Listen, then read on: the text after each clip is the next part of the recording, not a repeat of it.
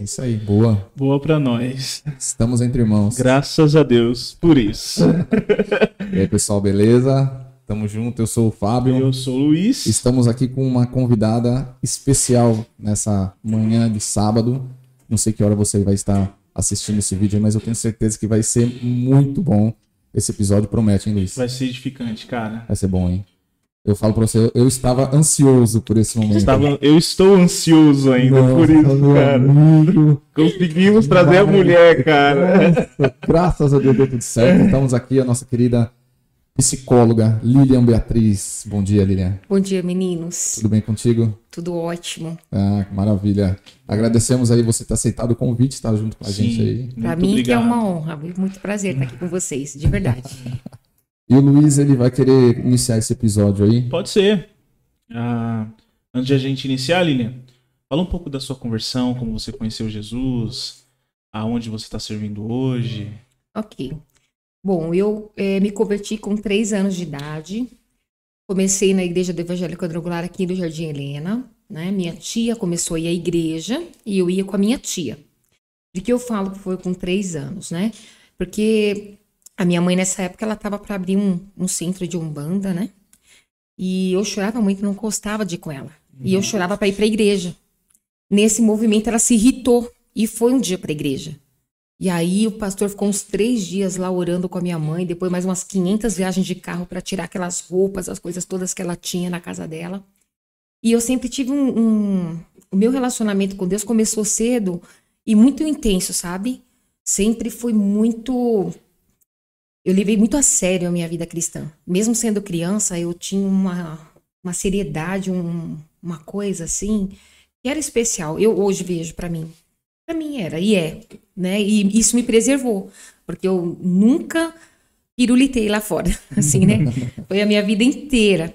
Então, eu casei na igreja, tive filhas, eh, me batizei, já fiz de tudo. Eu acho que eu só não cuidei de grupo de homens. O resto, né? Eu já já fiz de tudo. Mas hoje, com a psicologia, já fiz alguns trabalhos com casais também. Então, estamos de boa. Que bacana. Esse esse tema, ele é um pouco espinhoso em algum sentido. Você não acha, Ah, Lilian? Bastante. Eu queria até dizer assim, parabenizar vocês pela iniciativa, porque principalmente no meio cristão a gente tem muitos é, preceitos, né? Sim. Ou preconceitos que seja, que às vezes acabam escravizando as pessoas de situações, né? Pela falta do conhecimento. E a palavra fala: conhecereis a verdade e ela vos libertará.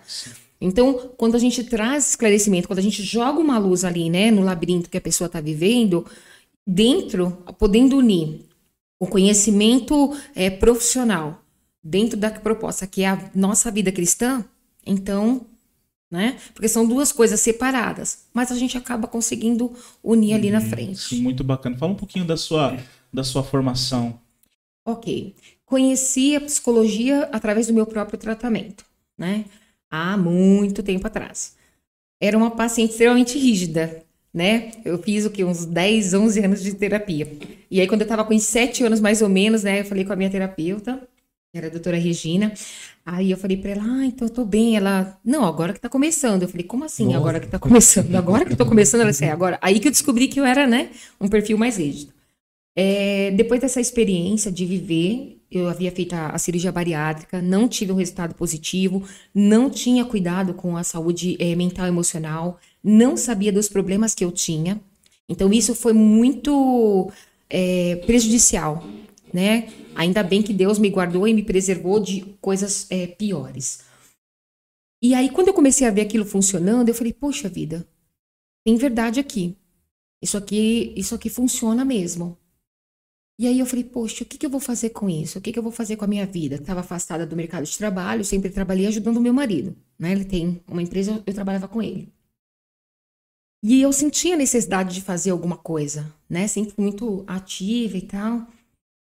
E eu falei, eu vou estudar isso. Aí conversei com a minha terapeuta. Eu falei, olha, eu tô pensando em estudar, em fazer psicologia agora que eu já me cuidei. Porque o erro de muitas pessoas é imaginar que vai estudar para se cuidar. Não vai acontecer. Eu, eu presenciei muitas pessoas adoecendo ao longo do processo da formação. Então eu já me sentia muito segura e melhor estabilizada no momento em que eu comecei a fazer a graduação. Depois que eu terminei a graduação, a graduação é uma coisa muito generalista, né? Então, psicólogo não é tudo igual. Existem abordagens, existem áreas de atuação. Então, dentro da abordagem, você tem o psicanalista, que é aquele tradicional, que tem lá né, o divã, a gente tem fenomenologia comportamental, é, a gente tem várias abordagens. A minha é a teoria cognitivo-comportamental, do Aaron Beck. Okay? E aí, além da, das é, vertentes da psicologia, a gente tem as áreas de atuação.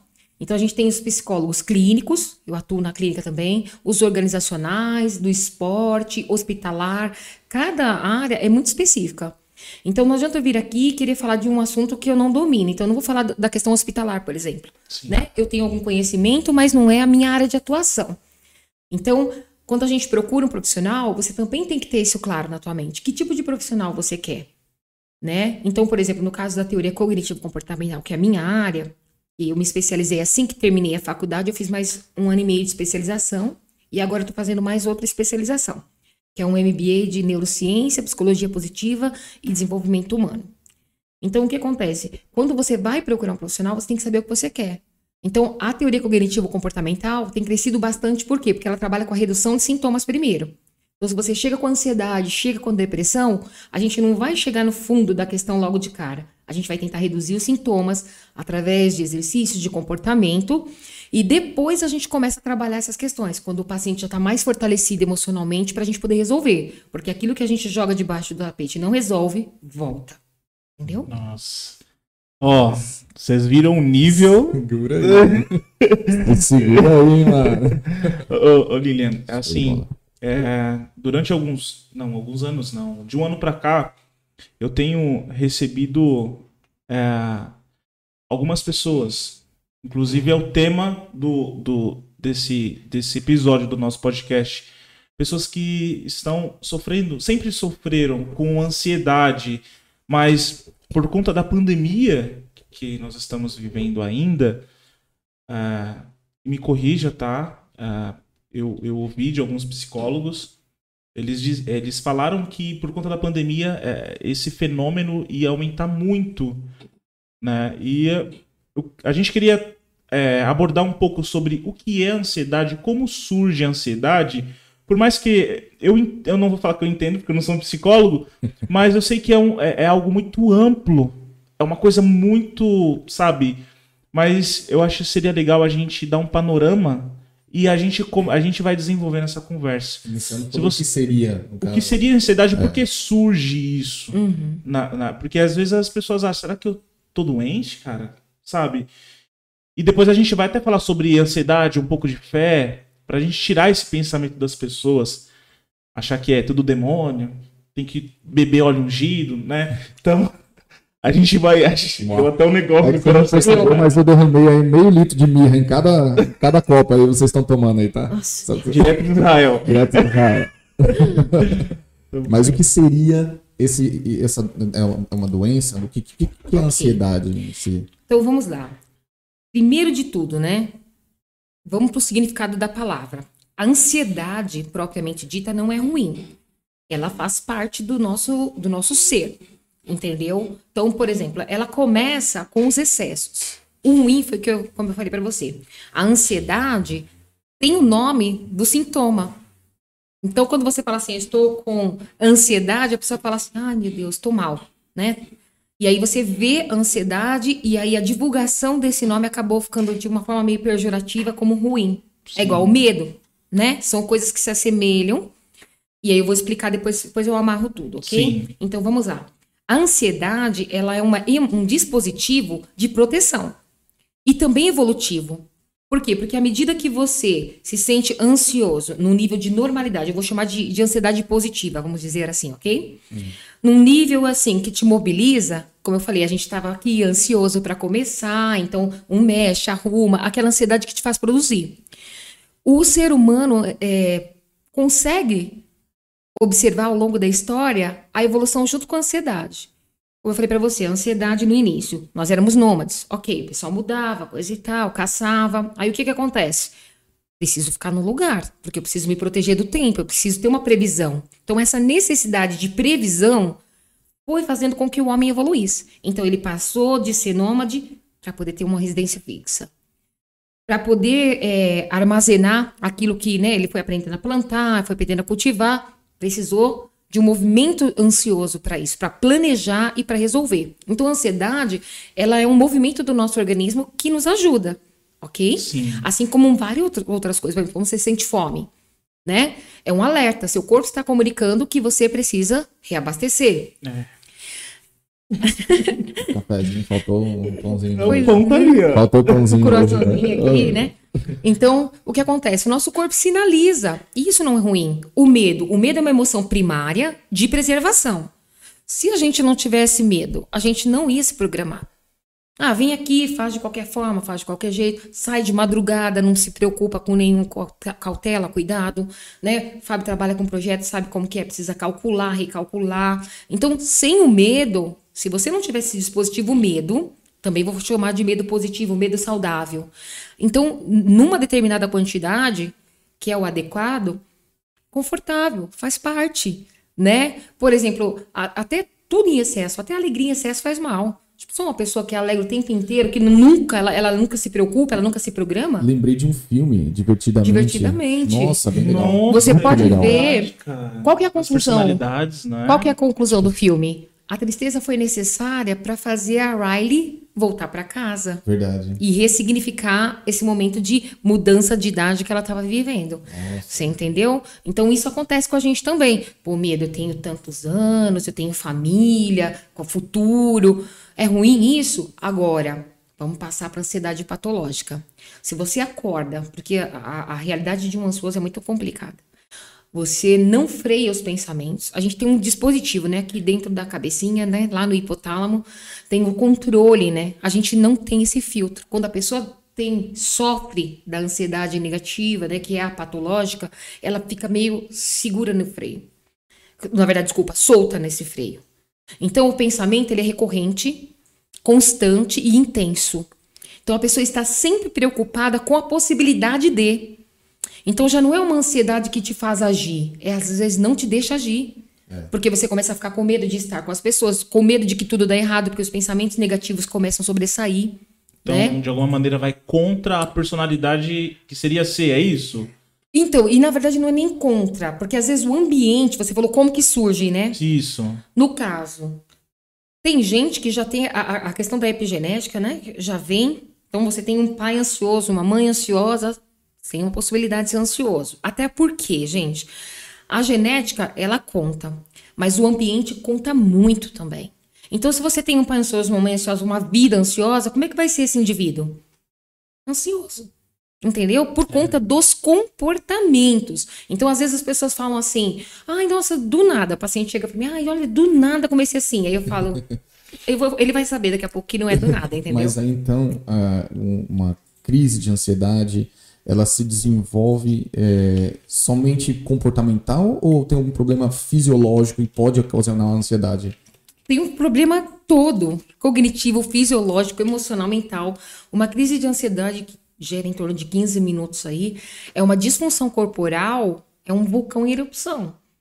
Né? Porque o teu cérebro entende que você está no movimento de luta ou fuga. O cérebro entende. Então ele começa a fazer todo um movimento de defesa desse corpo. Então fica com a boca seca, porque ele pega todo o líquido do seu corpo, condensa, né? Ele tira. Até o cabelo parece que arrepia. Por quê? Porque os poros se fecham. Você começa a liberar cortisol no organismo, produz açúcar sem necessidade. Você tem um aumento de, de glóbulos brancos e vermelhos em torno de 400%. Você tem tremores, a, a pele parece que fica gelada, a mão parece que sua frio. Então você tem esses movimentos físicos e tem os emocionais. Tá todo mundo me olhando. O que, que vão pensar sobre mim? Tô com medo, vou morrer. Aí é a síndrome do pânico, né? Que tá dentro da ansiedade. Ela é como se fosse assim, vai um estado um pouco mais intenso, né, da ansiedade, quando a pessoa desenvolve a síndrome do pânico e tal. Então, assim, é um movimento que é no corpo inteiro. Emocionalmente, fisicamente, os músculos se contraem. Então, depois que a pessoa tem a crise, ela pode ter um cansaço muito grande, porque é como se ela tivesse corrido uma maratona. Então, e existem vários níveis, né? Cada pessoa tem um movimento diferente. É, mas, por exemplo, o TAG, que é transtorno de ansiedade generalizada, a pessoa sente quase tudo ao mesmo tempo. Então é muito muito difícil lidar com isso, né? Bastante Entendi. difícil. Nossa, tá muito sério isso, né? Nossa. Ela tava falando, eu já tava começando a sentir as coisas. Meu Deus do céu. Calma, vamos lá, respira. Eu me deu assim na boca. Eu estava, a boca tá seca. Não, mas, é, pra falar ab- abertamente, eu tenho um pouco de- desse problema de ansiedade, né? Eu- o maior problema, é, eu acho, é a pessoa ter coragem de chegar e expor isso para alguém, é, Ah. principalmente no meio cristão, porque ah, quando você tá com algum um, um sintoma desse, assim, você fica, meu, existe um estigma que fala, será que é falta de fé que eu estou com isso? E aí eu queria até fazer a pergunta logo, porque está na minha cabeça logo. A, a ansiedade, eu posso falar que é o oposto da fé, porque a fé seria o, vamos dizer que está na palavra, firme fundamento das coisas Isso. que é, não se vê, mas se esperam. Ou seja, Hebreus, né? eu não, eu não estou É vendo, mas, É, mas eu, Hebreus 11. eu espero que aquilo aconteça, aquilo de bom aconteça para mim, certo? Estou com fé de que aquilo de bom aconteça para mim.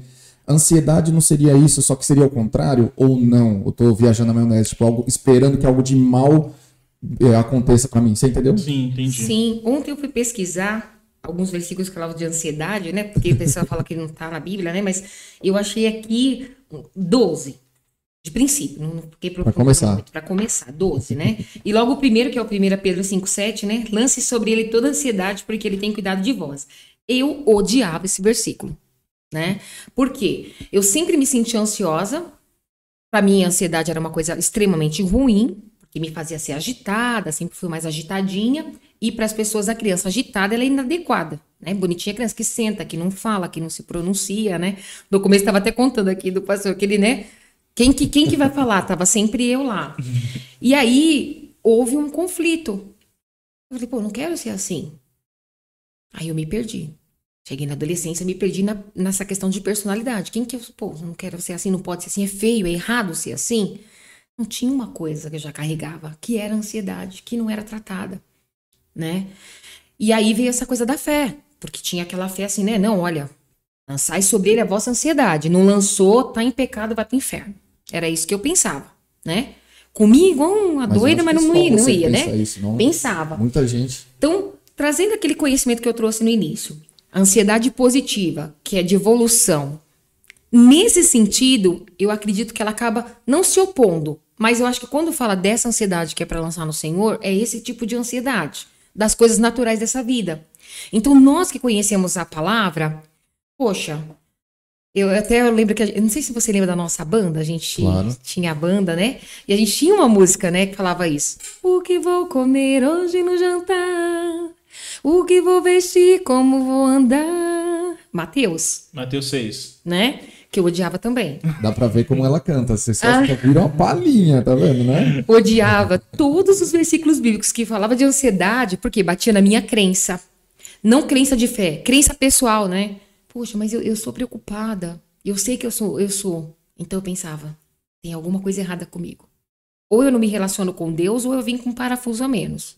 Então, por muitos anos, até porque a, questão da psicologia, a abertura da igreja para essa, essa comunicação é recente, não é uma coisa que está ainda confortável. novo, Mu- Eu atendo pessoas, atendo pastores, atendo pessoas. Ninguém pode saber. Sério? Não posso. Não, pelo amor de Deus, não fala pra ninguém. Não, não vou falar, não vou falar. Sim. Mas também pra mim não teria problema nenhum. Porque eu fui diagnosticada com, com o TAG. Então, como é que eu. eu- eu- o que, que eu vejo, né? Esse estigma traz um peso e acaba adoecendo ainda mais. Porque se lá no início, quando a gente começa a perceber, lá na infância, muitas vezes, o comportamento. Pode falar? já Claro, crianças? claro, claro. Então, por exemplo, às vezes a criança, ela não tem repertório. Ela não sabe falar nem sobre as suas emoções. A gente não educa, né? Gente, fica a dica. Eduquem os filhos sobre as emoções. Filho, o que, que você tá sentindo? Ah, não sei se tá com raiva. Olha, é assim que lida com a raiva. Quando você tiver com raiva, vai lá, soca o travesseiro e volta. Né? Vai lá, toma um banho e volta. A gente não educa emocionalmente. A gente não dá atenção para as questões emocionais. Eu acho que a gente foi criado de uma forma. Sim. Estamos vindo de uma geração que foi uma- criada de uma forma muito porreta, né? A- Pelo menos a minha idade, a- nem foi tanto. Acho que nossos pais mais ainda. Mais ainda, Acho é. que de, de oprimia muitas emoções, estar com raiva, não sei, Isso. você apanhava porque Tudo era você. feio, É, né? Então, Até na Bíblia, né? Tipo, eu até uso esse versículo. Eu falo, ó, Jesus falou que pode, hein? Irá. Não é pra pecar. Então, a raiva, por quê? Porque você vai sentir. Quando ele tava diante lá do templo, que o pessoal fazendo a palhaçada lá no, no, que ele fez? Ele chutou as balde todo lá, entendeu? Então, assim, a raiva, ela nasceu com a gente, é um dispositivo, ok? Talvez não no Éden, mas quando entrou o pecado, a nossa desgraça começou. É verdade. Então, as doenças emocionais também estavam ali. É, não é o tema hoje, mas, por exemplo, a gente vê manifestação depressiva em alguns personagens bíblicos. A gente vê. Eu considero Pedro ansioso. Porque ele era meio precipitadão, assim, né? Ele era explosivão, É. sanguíneo e, e todo assim, né? Arrancava a orelha dos caras fora. Tipo, Jesus, é, vou lavar seus pés. Não, não lava. Então, você não tem parte comigo. Lava tudo. Pô, ele é muito entusiasmado, né? Então, eu, eu fazendo a minha Nossa, eu leitura queria, eu aqui, queria né? ser assim, sabia? Você ler alguma coisa, você saber a personalidade da pessoa. É, então- Principalmente na Bíblia, entendeu? A gente consegue ter essa percepção. Mas não é Tem simples, algum né? livro que Dá pra fazer um estudo de caso, né? Tem, Um estudo de caso. estudo de caso. estudo de caso. Tem sim, mas depois eu, eu mando pra você, assim, Sim. direitinho. Então, pra, pra fechar bem essa questão da fé, pra ficar bem claro. é, se você sofre um acidente de moto e quebra uma perna, você tem, teve, não teve fé? Que Deus poderia te livrar desse acidente? Né? Se você adquiriu um câncer, você não teve fé? Foi pouca fé e aí você ficou adoecido porque teve um câncer? Então, as doenças emocionais, elas vieram junto no pacote. Elas vieram. Talvez antigamente as pessoas morriam mais e adoeciam mais fisicamente e não se tinha conhecimento, é, ou o nome, ou a, a palavra psicologia, né? A própria psicanálise surge né, em 1800. Então, assim, mas os pensadores, eles já falavam sobre as dores. Os poetas morriam de amor, né? De tristeza, alguma semelhança com depressão? Então, assim, a gente precisa tomar muito cuidado quando afirma algumas coisas. Porque quando eu chego para alguém e digo você, primeiro que não existe um irmãomômetro, né? Nem fezômetro, nada, pra você ficar lá assim, ah, tem, tem fé, não tem fé, não, não tem isso, Parece que uns têm, né? né? É, isso é verdade. Parece que alguns aí gente- dom, Gente, né? Uma vez eu conversei com um pastor, não vou falar o nome dele, mas dava muita vontade de falar o nome da igreja. Pelo amor de. Deus, pelo amor de Deus. Vamos Mas ele falou, ele né? falou esse negócio de ansiedade, depressão é coisa do diabo, cara. Não tem fé, a pessoa não tem fé. Eu li ontem, quando eu tava pesquisando um pouquinho, o cara é, colocou assim, gente, o medo, ele é um espírito. Eu falei, caramba, espírito, o medo é um espírito? Como assim, né? Aí, por exemplo, hoje a gente já tem é, exames clínicos, exames médicos, né? Existe um estudo até para mensurar a depressão via sangue, porque existe uma baixa de produção de hormônio. Então, dá para você tentar mensurar. Existem eu os exames legal. Sim, existem os exames de imagem, né? Que eles captam a evolução e a ativação do cérebro, que parte que está funcionando, que parte que não está, né? O Instituto de Brasília de Pesquisa, eles fazem muito é, trabalho de reabilitação. E eles fizeram uma pesquisa, um estudo com um senhor que começou a aprender a ler com 50 anos. Então, áreas do cérebro que estavam am- adormecidas passaram a desenvolver. Antigamente a gente falava, ah, a gente usa 10% do cérebro. Gente, não é verdade. Isso né? não existe, né? Não, não. Tá gente, a gente. Porque o Pablo falava que eu usava dois.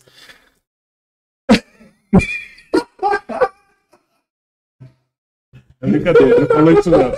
Eu tô tentando lembrar quando que eu falei essa preciosidade. Pois é, e eu. Tô brincando, gente. Pois é. Então, assim, a gente usa muito mais, né? O cérebro se regenera, a gente tem a neuroplasticidade, que é essa capacidade do cérebro de fazer novas conexões neuronais. Então, na minha abordagem, a gente trabalha isso. Ressignificar experiências.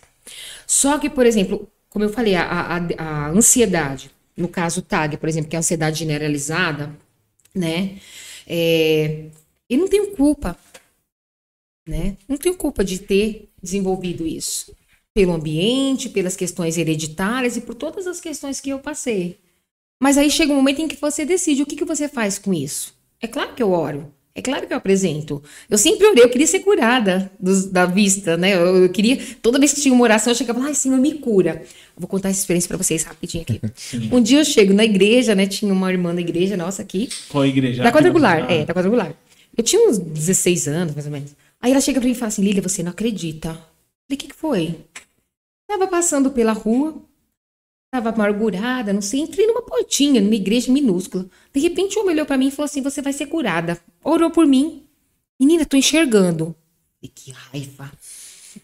Olhei na hora pra Deus cima. não tá me olhando. Olhei assim e falei, Deus, que negócio é esse? Você tem filho preferido? Desde que eu me entendo por gente, eu peço pra você me curar. E ela, e ela disse, gente, ela disse pra mim, eu nem, pedi. Nossa. Não- aí é pra. Isso Aí é, é humilhar, né? Cara, É pra acabar com a fé. Já tinha falado alguma coisa pra ela? Hum, Por isso que eu sei que foi Deus que mandou ela me falar. Pra eu entender que ele é soberano e que ele faz o que ele quer. Na hora que ele Três. quer. Entende? E assim, isso não me, não me, me afastou. O fato dele não ter curado e de eu ter que usar óculos a vida inteira, isso não, não olho pra ele assim com menos amor ou com. Entende? Até mesmo, assim, houve um tempo difícil pra entender esse diagnóstico da ansiedade, porque eu tenho outras comorbidades. Entendeu? E, e aí eu falava, como eu vou ser uma profissional? Como é que eu vou falar para as pessoas sobre isso? E foi justamente essa experiência que me dá solidez. Porque é diferente você falar com alguém que sentiu na pele. Ah, com certeza. Não é? É, é diferente, né? De você falar pra alguém assim, ah, você já quebrou o pé? Aí a pessoa fala, não, nunca quebrei nada. Você fala, ah, tá bom. Né? Ela pode ter quebrado uma unha, mas.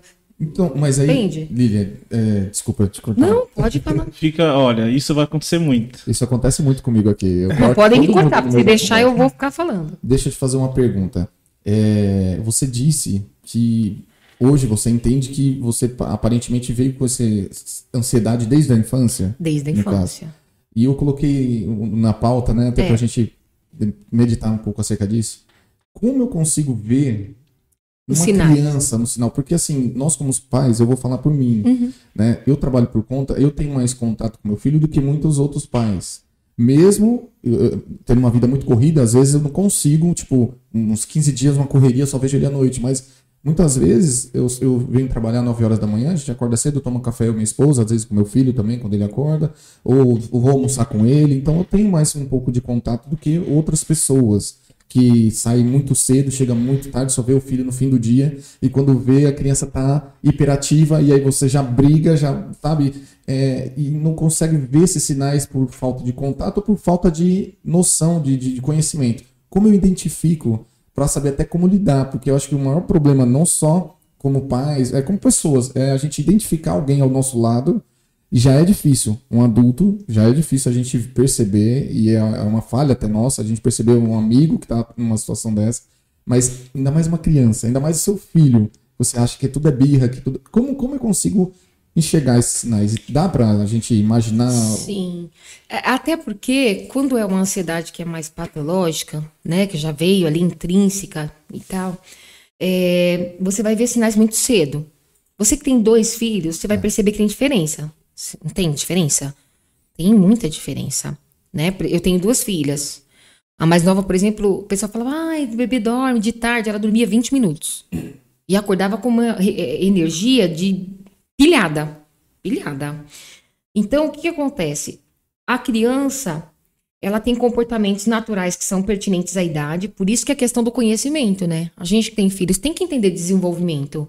Eu acho que devia ter curso para pai, curso para tudo. Por mim, devia ter curso para tudo, sabe? Porque as pessoas acham assim que, porque é um processo comum, é normal e simples, e não é. Cuidar de um filho, cuidar de outro ser humano, estar com as pessoas, não é uma coisa simples, né? Isso daria um outro podcast que seriam habilidades sociais.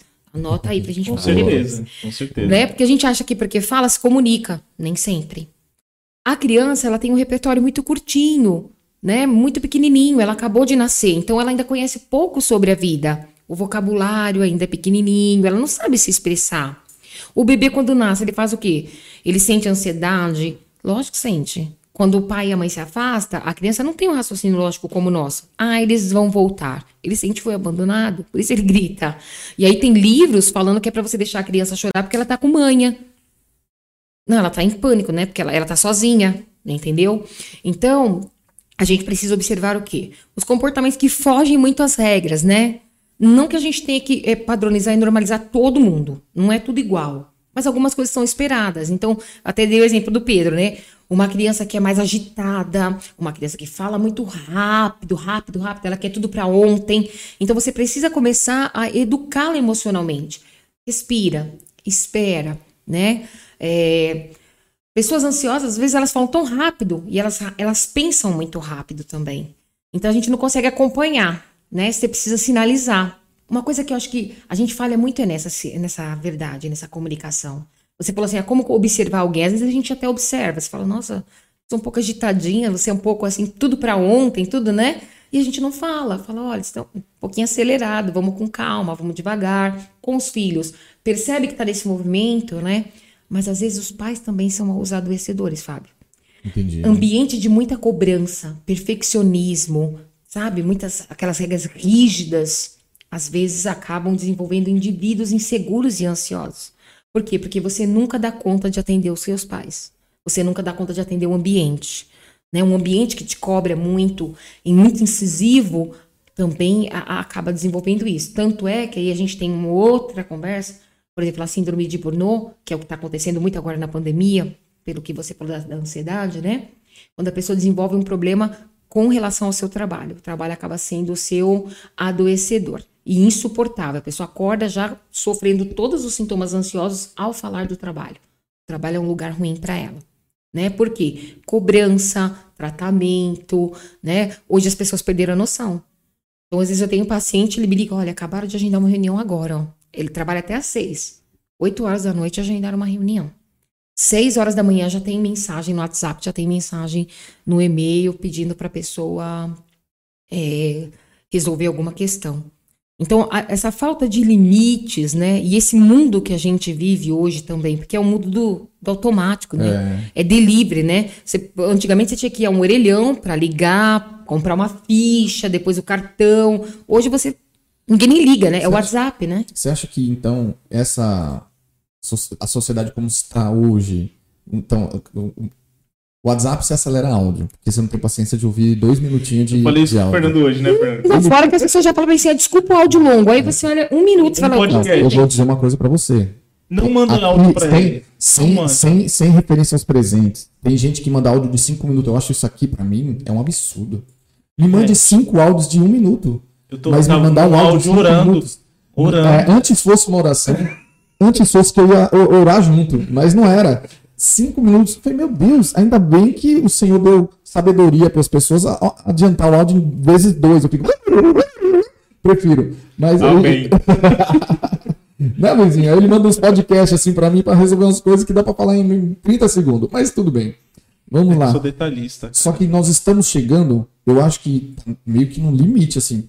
É, estamos. Isso que você falou é verdade. Antigamente a pessoa fala com outra, ah, vou ali comprar uma ficha no, na bomboniere ou na, na, padaria, comprar uma ficha, vou caminhar até o orelhão, pô, nossa, demorava uma meia hora para você conseguir contato com uma pessoa. Hoje em dia é, pelo WhatsApp é pum pum. Se a pessoa já não te responde na hora, você já fica. É, como se a pessoa tivesse assim, né? Me responde, você tem que estar tá andando assim. Deus, é, deixa eu ver se ela visualizou a mensagem aqui. Ela visualizou e não me responde, fica um dia perguntando, ela não quer conversa comigo, já começa aquela, aquela coisa. Então, é, a tecnologia, ela veio para nos ajudar de certa forma, mas eu acho que até também nesse caso, está criando uma sociedade é, muito ansiosa por causa isso está desenvolvendo ansiedade você acha essas... eu acredito que, que o mau uso né e a falta de disciplina. É raro mas você encontra pessoas disciplinadas. E a gente tem que educar. É isso que eu estou falando sabe? De você educar os seus filhos educar as pessoas ao seu redor. Então por exemplo é, eu já coloquei aqui uns avisos.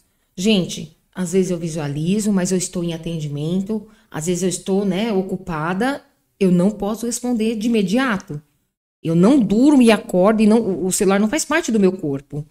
Entendeu?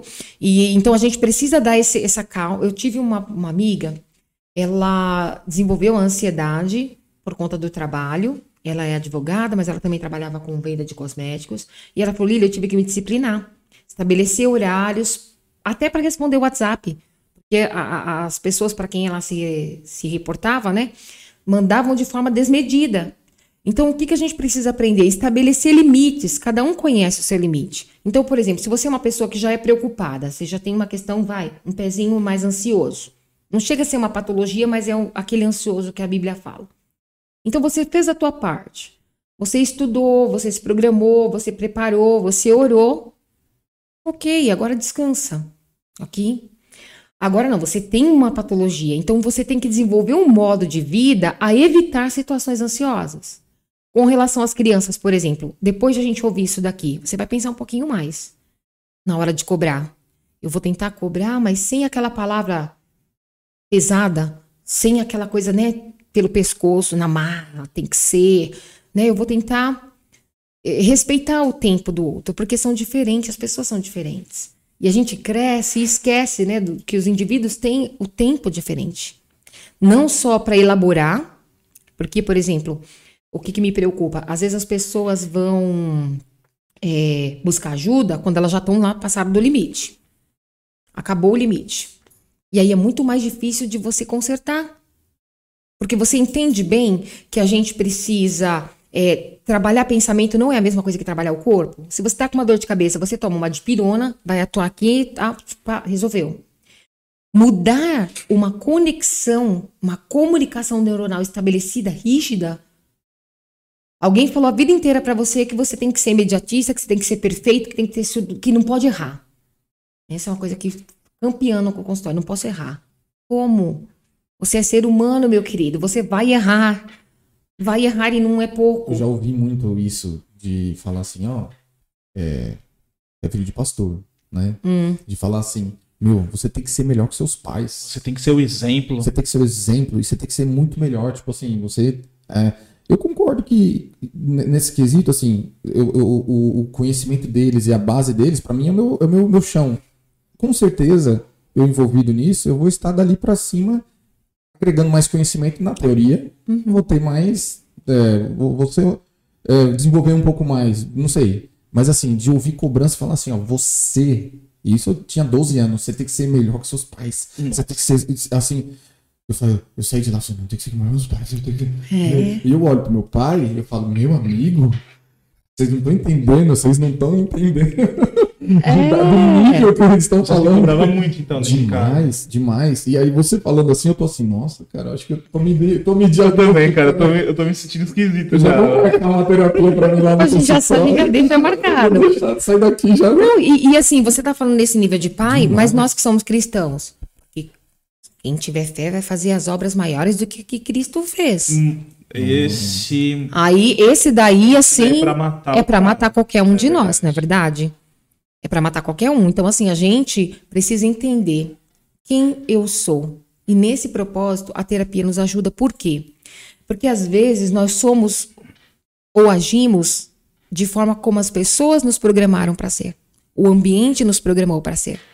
E aí chega um momento da nossa vida que você começa a questionar: ei, ah, não sei, mas eu, eu penso que poderia fazer diferente. Não, que isso? Que isso? Tem alguém falando no meu ouvido? Não, não, eu sempre fiz assim. Eu não posso mudar agora né? E aí, de repente, é a sua essência que tá lá aparecendo e começando a gritar. Ô, oh, Fábio, você é esse aqui. Nossa, eu sou esse aí? Nossa, legal, esse é o jeito Fábio de ser. Aí, ah, esse aqui é o jeito Luiz de ser.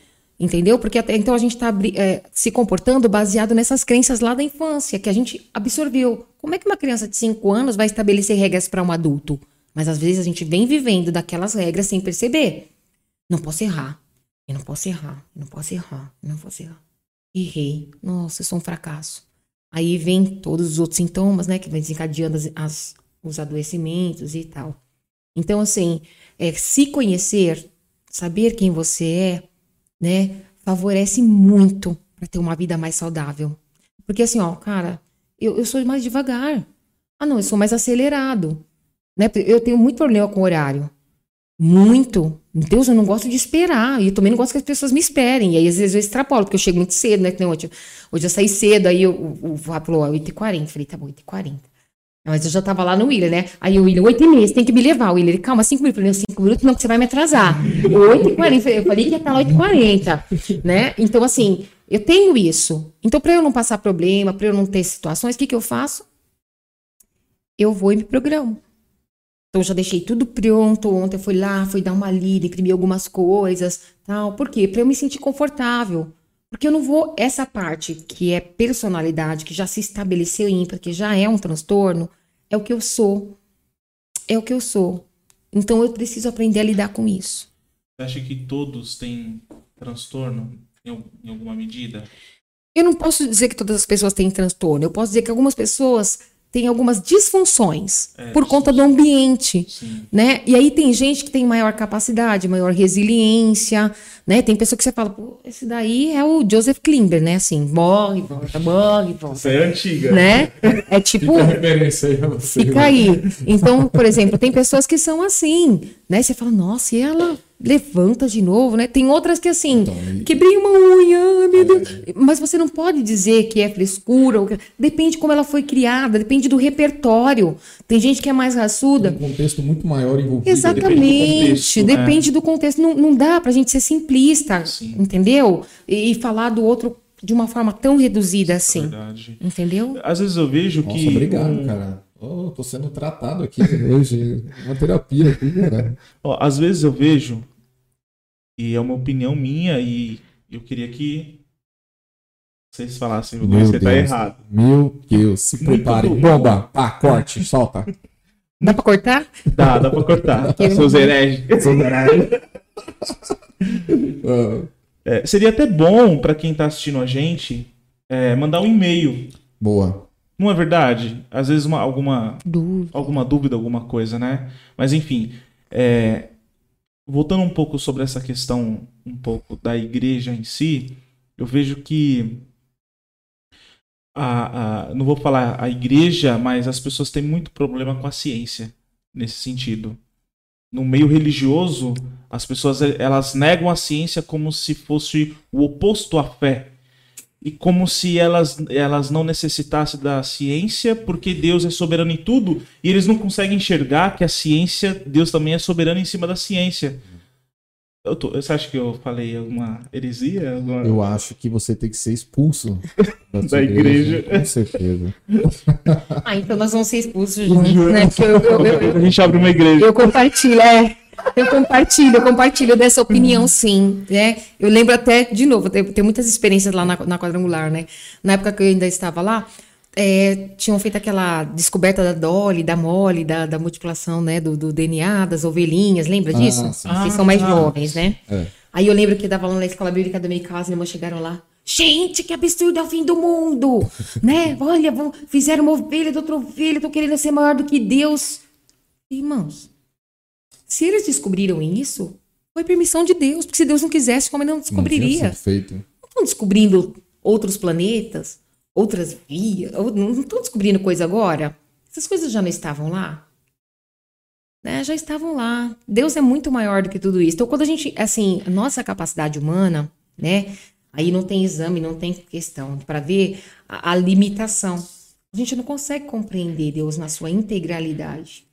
Né? A gente tenta, mas entender com a capacidade humana algo tão sobrenatural e tão maior, eu, eu não acredito que a gente consiga. Mas eu entendo que ele tem o domínio. Eu também. É igual agora, a gente estava nessa época de pandemia, né? Ai, toma vacina, não toma vacina e vai, não sei. Gente, a própria palavra não dizia que se você pisasse as serpentes e escorpiões, coisa e tal, né? Paulo fala, né? E foi picado de cobre, e vivi naufrágio, e vivi não sei o quê. E o cara tava lá, porque não era o momento dele. Então eu acredito muito nisso. Chegou o teu momento, a gente vai. Tem uma canção que é muito velhinha, mas ela, ela me trouxe muito conforto na adolescência. Eu nem lembro quem que cantava, mas eu, sei que ela falava assim: é, Pois o acaso é, na minha humilde opinião, o apelido que Deus usa quando não quer assinar sua criação. Então ele dizia assim: Sei que nasce o sol porque eu sinto o seu calor. E como essa canção tem o seu autor. Sinto lhe dizer que aquela explosão que você insiste em crer também tem o coração. É o coração de Deus que, explodindo em amor, fez tudo aparecer, fez a matéria se compor. Então, assim, Nossa, essa música, falando em línguas agora, ela é, ela, me, ela mexe muito comigo, porque e se você ver, não é um louvor, né? Não é um louvor, é uma canção alternativa, mas ela fala muito dessa coisa da criação. E, e assim, se eu acredito que Deus tem o domínio, é sobre tudo Amém. até para permitir que você seja um ansioso psicólogo, até para ser um psicólogo ansioso cristão, e mesmo assim você não interfira no direito nem na escolha das outras pessoas. Exato. Então eu acredito muito nisso. Também acredito. Alguma pergunta, Fábio? É, Eu tenho, eu quero ir no banheiro. À vontade. Pode ir, pode ir, tranquilo, Posso pode ir. vontade. Enquanto isso, coloca a musiquinha. Põe a musiquinha, gente. Coloca a musiquinha de. Eu preciso. Peraí. Vai lá, Fernando. Isso foi consequência da cirurgia. Ó, Vê, vê- vê se tá tudo em ordem da- lá, Fernando. Se não, tá, isso, eles vão fazer uma avaliação. E a gente tá indo, hein? alô? não vai cortar, não. Não, põe, no- não vai cortar, não. Vai direto. Alô? É a sua esposa? Lá. É cobrança. desliga, é cobrança, desliga. Cara, mas você percebeu, agora falando sério, como o assunto é muito amplo, É. sabe? Ansiedade não é uma coisa que dá pra você tratar com suas próprias opiniões, achar que é um demônio, achar que é uma sabe, é e você consegue perceber esse diálogo entre a fé e a, e a, e a ciência? O, o, o- o interessante é que, assim, o que a gente está fazendo aqui hoje está quebrando muitos paradigmas no, no nosso meio né, Sim. da- igreja, né? É, trazendo à luz um- é, e trazendo também pessoas que talvez estejam passando por isso é, e falar assim, meu, toma coragem de conversar com alguém que tem é, o conhecimento para te trazer, te ajudar na, na- a, a entender o que está acontecendo com a sua vida, porque foi o que eu, eu precisei, sabe, conversar. Por muito tempo eu me via sozinho no meio de uma igreja de 200 membros, cara. Tá ligado? Ah, e você nem é, nem frequenta lá a, minha igreja local, não mais. Verdade, cara. somos muitos amigos, muito amigos de muitos anos, né? Muitos Muitos anos, anos. E você nem frequenta mais lá. Hoje eu fui encontrar em você uma pessoa para conversar e falar, meu, é isso que eu tô passando e tal. Então, é, trazer aqui uma pessoa especialista para nos elucidar esses detalhes, falar, meu, você que também talvez está passando por uma crise de ansiedade ou nunca se achou assim, mas você está se identificando com alguns desses sintomas, procura alguém para Procura a conversar. Procura a Lilian, é Você- verdade. A Você gente- atende, né? Atende. a gente vai deixar Depois suas gente- redes sociais, seu Sim. telefone na, na No- nossa, no link da- no link, tudo certinho, né? Procura a Lília, vai falar com a Lília, e- e, faz um- um- uma consulta lá com ela. Eu tenho certeza que através desse podcast aqui muitas pessoas vão, vão começar a entender, até, até- como eu, porque até para mim chegar ao ponto de falar não, eu preciso conversar com alguém sobre isso e falar meu, eu tô me afundando assim em, em crise de ansiedade. Então, quando eu fui fazer, eu faço hoje algumas consultas com psicólogo e quando eu vou fazer a consulta, eu tenho que me preparar um dia antes para naquele dia eu não trabalhar, porque eu não consigo. Eu termino a consulta videoconferência por causa da pandemia, É, nem, nem assim pessoalmente. também, é. Videoconferência. Eu termino a consulta com os meus batimentos são medida, vai estar nos 120, 130, formigamento na mão e não consigo trabalhar. e assim sabe eu vou quê? tentando re- a- a- relaxar. Isso aqui faz parte da minha terapia diária, sabe? Sim. Cuidar disso, assim. Então eu tô achando meu ponto de equilíbrio, assim, sabe? Você fez uma pergunta pra mim, né? Como é que isso se manifesta, coisa e tal. Então, assim, quando a gente. Minha abordagem, eu penso, eu sinto e eu me comporto. Só que às vezes eu não tô pensando certo. A gente chama de erro cognitivo. A forma como eu olho o mundo, eu interpreto. E às vezes você está interpretando o mundo como muito ameaçador. Pro ansioso, o mundo é ameaçador, o mundo é inconstante, o mundo é perigoso, eu tenho que estar sempre abastecido, preparado para tudo. Então você começa a pensar: Deus, não vai dar tempo, não vai dar certo, não vai dar aqui, né? E aí como é que eu faço? Como é que eu vivo? Como é que eu conduzo a minha vida? Como é que é? E aí começa. Então, quando você começa a acelerar seus pensamentos, o seu corpo também reage. Quando a gente tá com raiva, o que, que você sente? Você não sente uma queimação no rosto? Os batimentos aceleram, vem aquele impulso? Ansiedade também.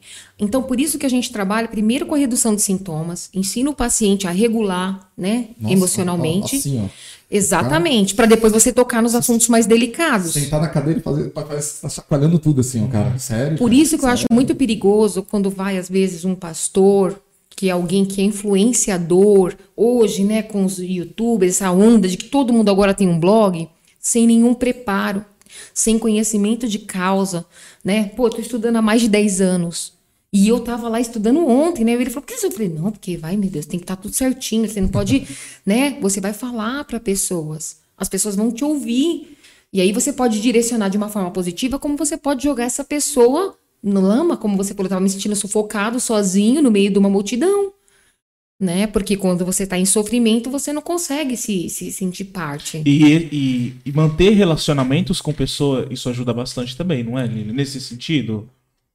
Como da igreja, fala? dentro da igreja, com pessoas com ansiedade, você se abrir para uma pessoa, conversar. Então, aí a única coisa que eu digo é, tenha o critério para quem que você vai se direcionar, Sim. né? Então, por exemplo, se você é da igreja do Fábio, sabe que ele tem essa abertura, que ele dividiu a experiência, e aí, Fábio, o que, que você me indica? Ele vai falar, ó, procura um tal profissional, procura ajuda com tal pessoa, procura ajuda com tal pessoa, né? Você vai procurar alguém que pode te dar uma orientação norteadora, né? Que possa te, te direcionar no sentido positivo e saudável. Exato. Não é alguém que vai falar assim, olha, quase que aquele, aquele rito, né? Você vai orar lá três pais nossos, vai fazer jejum, vai, vai purar pirueta, veste de saco, né? Conta até dez. Não é que não funciona. É claro que funciona orar ao Senhor né? Mas existem coisas que são dessa vida. Exato. É. São coisas que pertencem a esse mundo. Então, por exemplo, é, Jesus passou 40 dias lá no deserto, jejuando, orando e tal, mas ele teve fome. Por quê? Porque ele é ser humano. Ele se cansou. Ele dormia, não é? A, a Bíblia não conta que ele dormia, eles viajavam, eles se cansavam, eles tinham fome, tinham sede. Então existem coisas que são da nossa humanidade. E só para fechar aquela parte que você falou da ciência, é, do mesmo jeito que muitas, é, muitos cientistas se opõem à fé, né, como uma coisa totalmente negligente, eu lembro de uma vez que quando eu fui estudar psicologia, né, foi meio preocupante para algumas pessoas. Ah, você vai estudar psicologia? Nossa, vai debandar da fé, não sei o quê. Eu falei, gente, abandonar a igreja. Que raio de fé é essa minha que, que vai ser levada por qualquer conversa fiada? Verdade. Mas enfim. E aí eu lembro de uma vez que eu falei, bom, como eu vou me posicionar? Porque tinha aquela coisa, né? Ah, eu tenho que levantar a bandeira, eu vou bater o pé aqui. Será que eu tô com vergonha? Se eu não falar porque eu tô com vergonha? Eu tinha vários questionamentos também ao longo da minha formação. E aí eu falei, cara, aqui eu tô para aprender a psicologia. Não me convidaram aqui para pregar. Tanto é que quando eu vou em alguma igreja, eu falo, olha, você quer que eu vá como? É uma palestra para as pessoas, eu vou falar de psicologia, ou eu vou Lilian cristã. Por quê? Porque são coisas diferentes. Dentro do meu contexto cristão, eu posso usar os argumentos da psicologia como eu estou fazendo hoje né? E posso colocar a minha fé em prática. Sim. Entendeu? São coisas diferentes.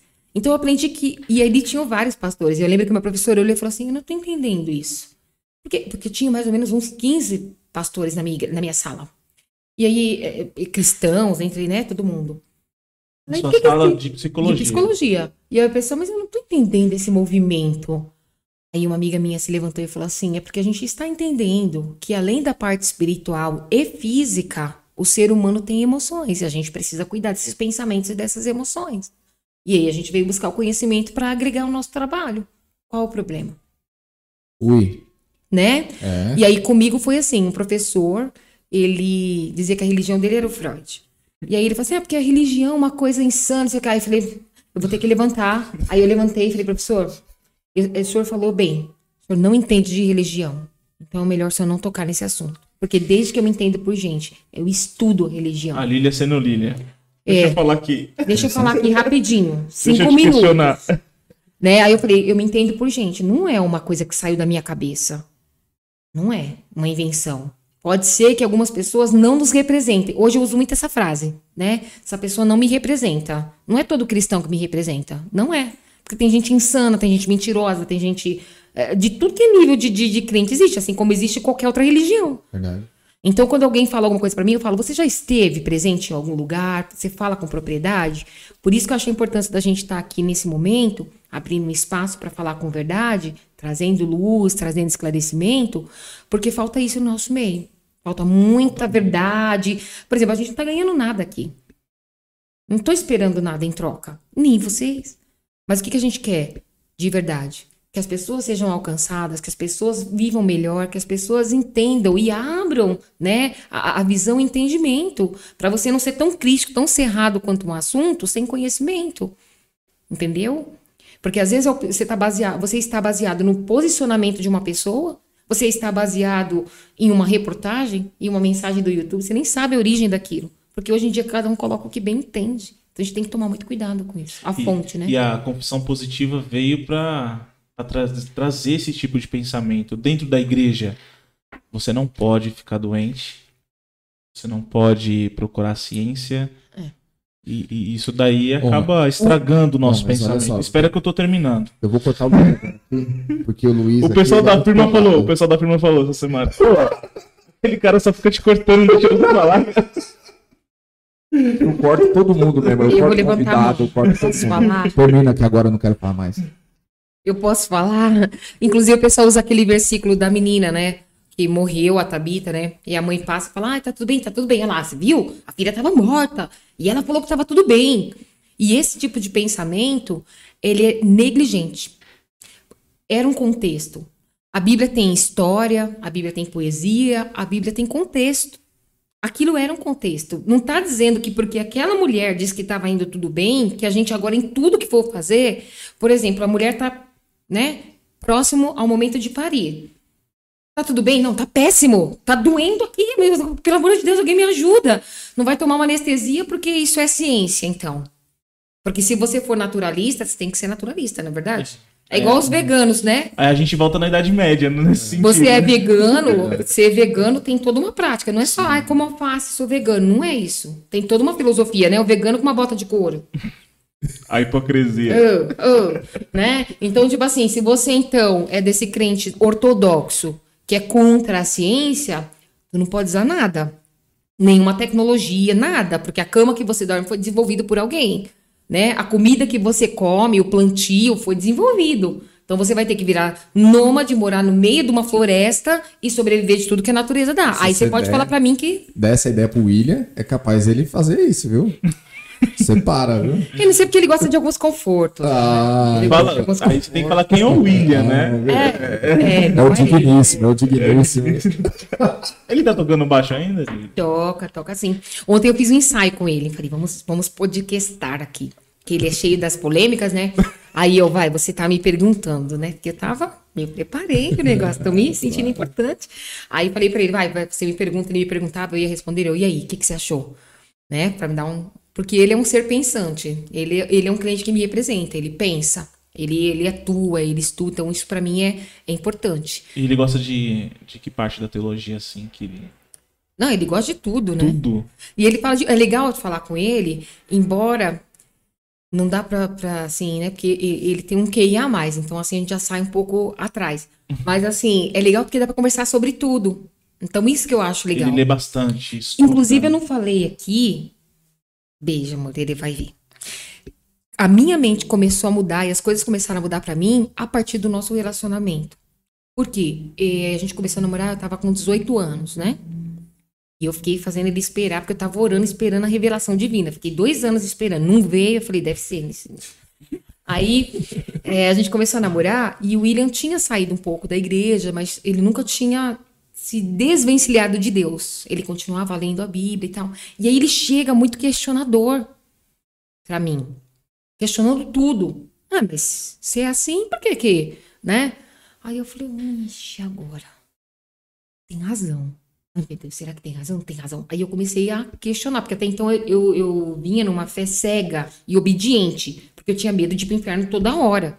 Então eu achava que qualquer coisa que eu fizesse eu ia pro inferno. É, isso é um Né? problema também. Então, né? é, tinha aquele canto, tipo assim, por exemplo, o dia de ceia, era o único dia que a gente era santo, ninguém fazia nada, né? Porque eu já sei e tal, eu já sei, não vamos brigar, não vamos nada. Então, tinha, tinha esses conceitos, né? E, e eu lembro até que deu muito trabalho, porque com sete anos eu queria me batizar. E o pastor falava, não pode. Eu, mas por que que não pode? O, o pai dele. É, não pode. Eu falei, mas por que não pode? Eu sei que que é batismo, eu quero me batizar. Tinha sete anos. Eu tive que esperar até os 12. E eu ainda tive que esperar em agosto, porque só foi em agosto que estreou a pia. Foi muito sofrimento. Então, assim, é, a partir desse relacionamento, é, ele já estava na igreja, né, gente? Já estava ali, no meu contexto. Mas ele veio com essa coisa de que, olha, a gente tem que estudar sem medo. Não pode ter medo de perguntar as coisas para Deus, de, de- não pode. E aí eu fui mergulhando nisso. E aí a gente questionava muitas coisas, a gente sempre conversava sobre isso. Então, para nós, essa dinâmica de conversa, tanto que as meninas são assim também, né? Vem questionando, questiona a gente de tudo, né? Não dá para dar aquela educação assim, não sei, vocês têm os filhos mais novos, mas assim, porque eu falei, porque eu tô falando, porque eu tô mandando. Não existe isso. Mas por que, que você tá mandando? Mas, mas para onde? Qual que é o seu objetivo? Por que, que não? E se fizer assim, o que, que acontece? Então, aquela coisa. Então, você tem que estar preparado para a vida. Porque quando você argumenta, hoje, por exemplo, eu tenho uma filha com 17 anos. E ela escolhe. E eu tenho orgulho de ela escolher. Porque eu não aprendi a escolher muitas coisas. E isso não é legal, porque o Senhor nos deu a, a- a- essa capacidade de De escolher. escolha. E às vezes as pessoas vêm e nos tiram, né? Colocam uma venda nos nossos olhos, a gente vai. Então, para isso, você tem que, na sua relação com Deus, na sua intimidade, ir desenvolvendo e crescendo. E peraí, ah, não, ó, isso aqui, ah, entendi. Entendeu? Então, não- também não dá para culpar ninguém por causa disso, porque é uma coisa que é individual. É a gente que tem que caminhar. Depende muito da pessoa, né? É da pessoa. Livre a agência da pessoa nesse sentido. Exatamente. Mais alguma pergunta, Fábio? Nenhuma mais. Quer falar alguma coisa, Lina, sobre psicologia, sobre ansiedade? eu tenho uma pergunta, eu tenho, eu tenho uma Não, pergunta. Lilian, se você quiser. É normal, viu, gente? Isso é normal. Lilian, me ajuda a pensar aqui algo. Me ajuda eu- a pensar. É, me ajuda Você a, já tá a pensando, concluir meu verdade. pensamento. É, num trabalho que eu fiz, é, não tem tanto tempo para jovens, é, e eu abordei um pouco sobre depressão. é, Foi mais depressão, não ansiedade, foi sobre depressão. E eu comecei a ler pouco acerca disso, né? Comecei a ler algumas coisas e tal. E, e eu vi um, um versículo que eu achei muito bom para mim. Tá lá em Filipenses 4, 8, diz assim: Finalmente, irmãos, tudo que for verdadeiro, tudo que for nobre, tudo que for correto, tudo que for puro, tudo que for amável, tudo que for de boa fama, se, há, eh, se houver algo de excelente ou digno de louvor, pense nessas coisas. Naquele dia eu usei isso para falar assim: eu não sou psicólogo para poder orientar ninguém e se alguém perguntar para mim, eu vou orientar a pessoa dependendo a procurar um profissional. Mas eu usei isso assim, é como uma é, correção de pensamentos, né? A pessoa usar isso para, ó, tentar te ajudar a parar de pensar coisas ruins, né? É, Você vê muito jovem é, com muito problema nesse, nesse sentido, assim, de ficar se isolado e vendo muita coisa ruim, com pensamentos muito ruins de, de suicídio e tudo mais. E tentei ajudar nesse sentido. É, a minha pergunta é: é válido isso? Essa correção de pensamento? Não sei se, está correta essa minha expressão, ou é medi- medicamento que faz, ajuda a pessoa nesse caso, ou tem esse tratamento ajudar a pessoa a, melhor, a mudar a, a forma de pensar? Tem, tem essa, é assim que É, funciona? então, pode até parecer que a gente combinou, né? Seja sincera, pode discordar dele. Pode Sim. discordar se eu estiver errado. Não, eu não posso, porque assim, dizer. esse versículo, né, até me, me emociona, porque era um dos versículos que eu recitava constantemente. Eu repetia para mim, porque é muito difícil mudar de pensamento. Isso que você falou, a gente chama de reestruturação cognitiva, né? É bom ficar emocionado porque as pessoas pensam que psicólogo não tem emoção. A gente tem, É, né? A tem gente tem. alma. Não, não é assim, né? A gente tem sim. É, não é fácil mudar uma forma de pensar. Imagine, quantos anos você tem? Eu tô com 33. 33, 28. 28. Não, 29, quer dizer, desculpa. Olha, Aí, querendo ficar mais de- jovem. Hum, é da Alzheimer. Rapaz, 28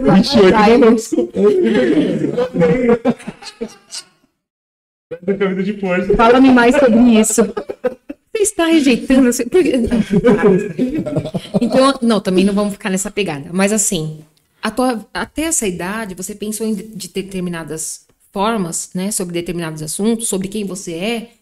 Até que um dia eu chego e digo assim: talvez você não seja assim. Será que esse pensamento não vem de outra pessoa? Você não ouviu e assumiu para você? Você entende o que eu disse, mas para assimilar vai um tempo. Por quê? Porque você tem que reestruturar essa cognição, você tem que pensar novo, pensar diferente. Não é simples. Não é tão fácil assim, não tem sabe, um botão delivery. Então, o que que acontece? Esse versículo, ele é um pouco da base da TCC. E aí eu vou até um pouco mais, que eu uso uns, uns versículos de vez em quando também, né? Quando meu, meu paciente é cristão, dá para usar. Então, por exemplo, a boca fala do que o coração tá cheio. O que, que é esse versículo? Do que, que você alimenta a sua mente? Eu lembro que o meu pastor sempre conta isso. O, Marcelo, ele falou que um dia foi orar por um homem, né? E ele orou tal. Aí, de repente, o Espírito Santo de, de Deus tocou no coração dele e falou assim: pergunta o que, que ele tá lendo. Porque ele falou que tinha problema com pornografia. Ele falou: ah, eu li Playboy e tal. Eu falei: ah, por favor, né? Aí lê uma Isto É, uma Veja, sei lá, qualquer coisa, né? Você vai ler uma Playboy? Tem reportagem, mas vai ter as mulheradas lá. Você não vai querer um gatilho, né? Então, do que, que você se alimenta? Você falou dessa geração, você falando com jovens. Essa geração é muito mais bombardeada do que a nossa. Porque nós vivemos num estímulo, né? Você entra no elevador, tem uma tela de computador. Isso aqui é um estímulo constante. Em todo lugar. Nesse tempo de pandemia, né? vai para o computador, vai para o celular, vai para o tablet, vai não sei para onde, tudo é internet, tudo é estímulo. Só que tem o estímulo bom e o estímulo ruim. Eu, eu ajudo também com as crianças. Esse dia a gente estava tentando achar um material para compartilhar com os pais. Cuidado! Isso aqui é um universo que você larga na mão de uma criança. Ah, tá vendo vídeo. Eu não vou entrar em detalhes, mas eh, a minha filha via, assistia muitos desenhos, a Heloísa, e a gente ficava assim na sala, né? O computador ficava na sala na época. Ela tinha o quê? Uns três. Ela nem sabia direito. É... Ela não sabia ler ainda. Mas ela já sabia colocar as coisas lá. Só que sempre na nossa frente. E aí ela no YouTube, né? Não tinha naquela época ainda a descrição YouTube criança. Sim. Ela estava assistindo pica-pau. Você já imagina a, a, o tanto de proposta. E eu passei assim, quando eu olho assim a lista do lado, eu falei, o que, que é isso? Outras, outras janelas por causa do assunto. Então os pais estão muito tranquilos, as pessoas estão tranquilas e às vezes ali a tentação, às vezes o negócio vem ali, você entendeu? Por exemplo, nesse tempo de pandemia, tinha jornal para falar do, do, Covid. E era o dia inteiro falando sobre isso, toda hora, olha, não sei quantos mortos, uma pessoa ansiosa, ficar escutando que o mundo está se decompondo, está se desmanchando diante de dela, isso é o quê? É o veneno. Então, muitas vezes a gente está consumindo veneno está consumindo é, é, é, coisas que vão te fazer mal, que vão danificar o seu, o seu corpo. Então, quando você fala pensar em tudo que é justo, tudo que é honesto, tudo que é bom, claro que não é tão fácil assim, né? É, não é tão simples, não é de uma hora para outra, mas é o caminho. Entendi. Trocar um pensamento ruim por um pensamento bom. De que forma eu poderia resolver isso? Então, por exemplo, eu não assisto mais os jornais. Então, o que, que eu faço? Eu vou buscar uma fonte aqui, vou na OMS, eu vou em algum lugar, vejo lá como é que estão as coisas, entendeu? E aí, tá ok. Porque é muita besteira que se fala por aí. Você acaba ficando até comprometido, daqui a pouco você tá, né? É, conforme você vai andando com uma pessoa, você está com uma pessoa, você não começa a pegar os trejeitos, não é? Tem casal que fica até parecido fisicamente. Tem gente que se parece, fala, gente, nossa, tá parecido, né? A gente não pega o jeito. Então, essa coisa de influência é verdade, funciona. Não adianta falar assim, não, eu não me influencio. Influencia. Se você ficar ali, vai influenciar. Então, você está aqui no ambiente onde você só escuta coisas negativas, você só escuta coisas ruins, o mundo é perigoso. Por isso que eu falei da questão dos pais. Você quer orientar o seu filho, mas você não pode pôr ele numa bolha. O mundo é perigoso, hein? Cuidado, hein? Porque aí a criança não, vai ter medo de ir no portão, né? E, e também não é assim. Antigamente tinha muito mais perigo, porque o seu filho, se saísse da caverna, tinha ali um javali que ia comê-lo. né? Hoje a gente né, pode sair do portão para fora que não virá um javali nos comer, entendeu? Mas os pais ainda não entendem a importância da palavra, o tom da palavra, o jeito. Então, se você tem um repertório muito negativo, você ouve coisas muito ruins, né? Aí sim, nesse caso, eu falo que é falta da palavra. Vai ler a palavra então, em vez de ficar lendo lá a, a, a Playboy, né? Pega a Bíblia e vai ler. Você é jovem, vai ler um Provérbios, né? Vai ver aí o exemplo dos jovens na igreja, Daniel, Davi, como que era o comportamento dessas pessoas na sua adolescência, na sua juventude, Samuel, né? A Bíblia o que não falta, gente, é exemplo e orientação para todas as áreas da nossa vida. Não falta. Então, nesse sentido, sim, encher a tua cabeça de coisas boas, Filipenses 4:8, né? Tudo que é bom, tudo que é honesto, tudo que é justo, né? Então, enche a tua cabeça. A Bíblia também nos orienta a selecionar. Retém o que é bom. Ouvir uma coisa não é legal. Ah, separa. Não precisa explodir, não precisa ir para a internet xingar todo mundo, não precisa brigar com a família toda. A gente não precisa, é, para amar uma pessoa, você não precisa concordar com ela em tempo integral. Você pode discordar respeitosamente. Olha, eu não entendi seu ponto de vista, eu vou pensar mais sobre isso, a gente conversa depois. Né? Não tem que. Essa palavra tem que é uma coisa que, assim, se eu pudesse excluir algumas palavras do dicionário, eu excluiria o óbvio, finge que não aconteceu, passa uma borracha, tem que. São coisas que, assim, às vezes são crenças que as pessoas desenvolvem aprisionadoras para o resto da vida. Por exemplo, eu não posso errar, tenho que fazer tudo direitinho. Como assim? Quando a gente estuda, né, na, na nossa formação na graduação, você não tem que fazer prova para saber se você aprendeu ou não aprendeu? Aí a gente fica naquele desespero, né? Nossa, tem que fazer a prova e tal, tem que mostrar que. Por quê? Porque ensinaram pra gente que a gente é mensurado por uma prova. E a vida é muito mais complexa do que uma prova. Né? O trabalho no dia a dia exige muito mais da gente do que aquele quem dera fosse só aquilo, não é verdade? Quantos imprevistos e, e situações e adversidades que a vida nos apresenta.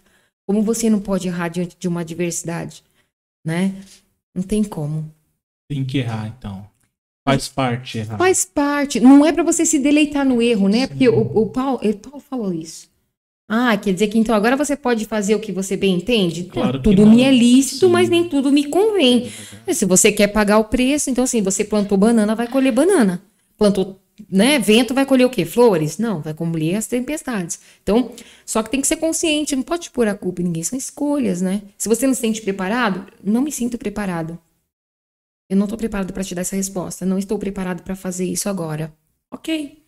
Quando você tiver, você me fala, a gente segue. A gente tem medo de ser quem a gente é. Porque, porque a gente aprendeu que é feio, que é errado, né? Que a gente tem que dar conta, que você falar, ah, eu tenho ansiedade, é uma fragilidade, é, é- é- é errar. A gente, né, coloca esse peso nas pessoas.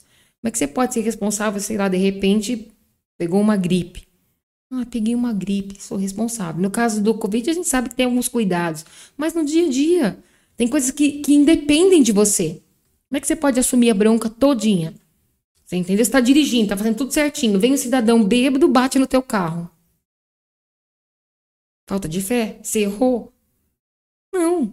E aí? Mas não ficou com prejuízo? Não teve a dor de cabeça? Viveu. Então, assim, essa coisa do sofrimento para o ser humano é uma coisa que a gente não consegue trabalhar, né? Como se a gente não pudesse sofrer. Ou como se o sofrimento tivesse que ter uma explicação, uma causa, tem que ter uma solução imediata. Tudo para não sofrer, né? Mas o sofrimento nos amadurece. É isso que eu ia falar. né? O sofrimento nos faz crescer. Exatamente. No, no seu caso, você cresceu bastante. Sofreu muito? Cara, olha. Eu vou até beber uma água. olha, Fábio. Bebe uma água, Luiz, bebe uma água. Amava porque. Senão daqui a pouco eu vou ter que fazer mediação de conflitos Senão eu aqui. vou pecar aqui dentro. Desculpa, desculpa. Foi mais sorte do que eu, cara. Ai, caramba? Esse bullying todo aqui. Não sei como eu não fiquei louco ainda. Meu Deus do céu. Se deixar, a gente vai até. Mas é, Uma hora. é um, é, um, é, uma- é- é um tema muito amplo, não é, não é Lilian? É. É uma coisa muito. Às vezes não dá pra, pra gente tratar em três horas, quatro Não, horas. é, até assim, vou dar uma, uma pincelada. Só pra gente entender, fazer um resuminho. Que eu gosto de fazer isso na sessão, né? Depois eu peço um feedback da galera. Então, assim, entender, o que, que é importante a gente entender do básico, do que nós falamos aqui, do bem básico. Existe uma ansiedade que é positiva, que nos dá né, dinamismo, que nos entusiasma, que nos faz agir. Essa ansiedade no nível normal. Quando essa ansiedade, vamos dizer assim, vida intermediária, né? Tá muito preocupado, não consegue dormir, briga com todo mundo, coisa e tal, entra a questão da fé. Pô, gente, vamos confiar, você tá fazendo tudo certinho, analisa, né? Faz um scanner mental. Pô, vamos supor que, que você vai é, procurar um emprego, né? Tá procurando emprego. Me formei, trabalhei, pesquisei, eu tô, né? Tô preparado. Não vou dormir? E se não der certo, como é que vai ser? Cara, se tiver que ser, se você fez tudo o que tinha que fazer, fique em paz. Ansiedade patológica. Você tá, deita na cama, parece que liga um chip, assim, assim, um holoforte, né? Uma lâmpada de, de 500 mil watts na sua cabeça. Pum, começa a pensar tudo. Deus, amanhã eu tenho que fazer isso, tenho que fazer aquilo, tenho que fazer aquilo. Não preciso dormir.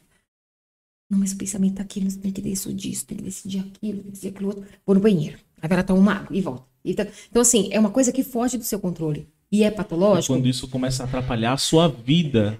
Transtorno é o nome. Começa a te transtornar. Por quê? Porque você não dorme. Quem não dorme vai começar a deixar de produzir algumas, algumas vitaminas, proteínas, entendeu? Então, o que, que é legal? Eu sempre encaminho. Vamos fazer um check-up, porque até a falta de vitamina pode desencadear processos de, de ansiedade e depressão. Nossa. Então, eu sempre faço isso com o paciente. Olha, passa com o clínico, porque o psicólogo não medica. Psicólogo não medica, tá? Então, a gente encaminha. Fez um check-up, os exames estão bem. Por exemplo, esses dias eu passei um paciente com neuro. Estava produzindo adrenalina demais. Aí ele não dormia, ele achou que era ansiedade. Ele não estava com ansiedade. Na verdade, ele estava deprimido, mas por conta de um excesso de produção de adrenalina. E a gente descobriu como? Um exame. Então, a gente precisa o quê? De uma equipe multi, multidisciplinar. Mas você também não pode ficar em casa esperando a ajuda cair. Você tem que procura um. Alguém vai puxando para o outro, vai puxando para o outro, a gente vai resolvendo. Então, virou patológica, começou a dar transtorno, eu não tô dormindo, tô comendo muito, tô comendo pouco, né? São, são sintomas. Insônia, fadiga, irritabilidade. Pô, tô, com, eu tô muito estranho. E a gente minimamente se conhece, né? De repente, tipo assim, uma folha fora do lugar, você já quer matar um. Peraí, eu não sou assim. Tem uma coisa errada comigo, né? Tá fora. Então, busca uma ajuda, uma orientação, né? Por exemplo, que nem no meu caso, eu sou psicóloga, como eu falei, existem várias abordagens. Mas você procura um e ele pode te orientar. Olha, então seu caso é esse aqui, ó, vai para esse lado. Esse caso aqui vai para esse lado aqui. Pelo menos alguém que te norteia, entendeu?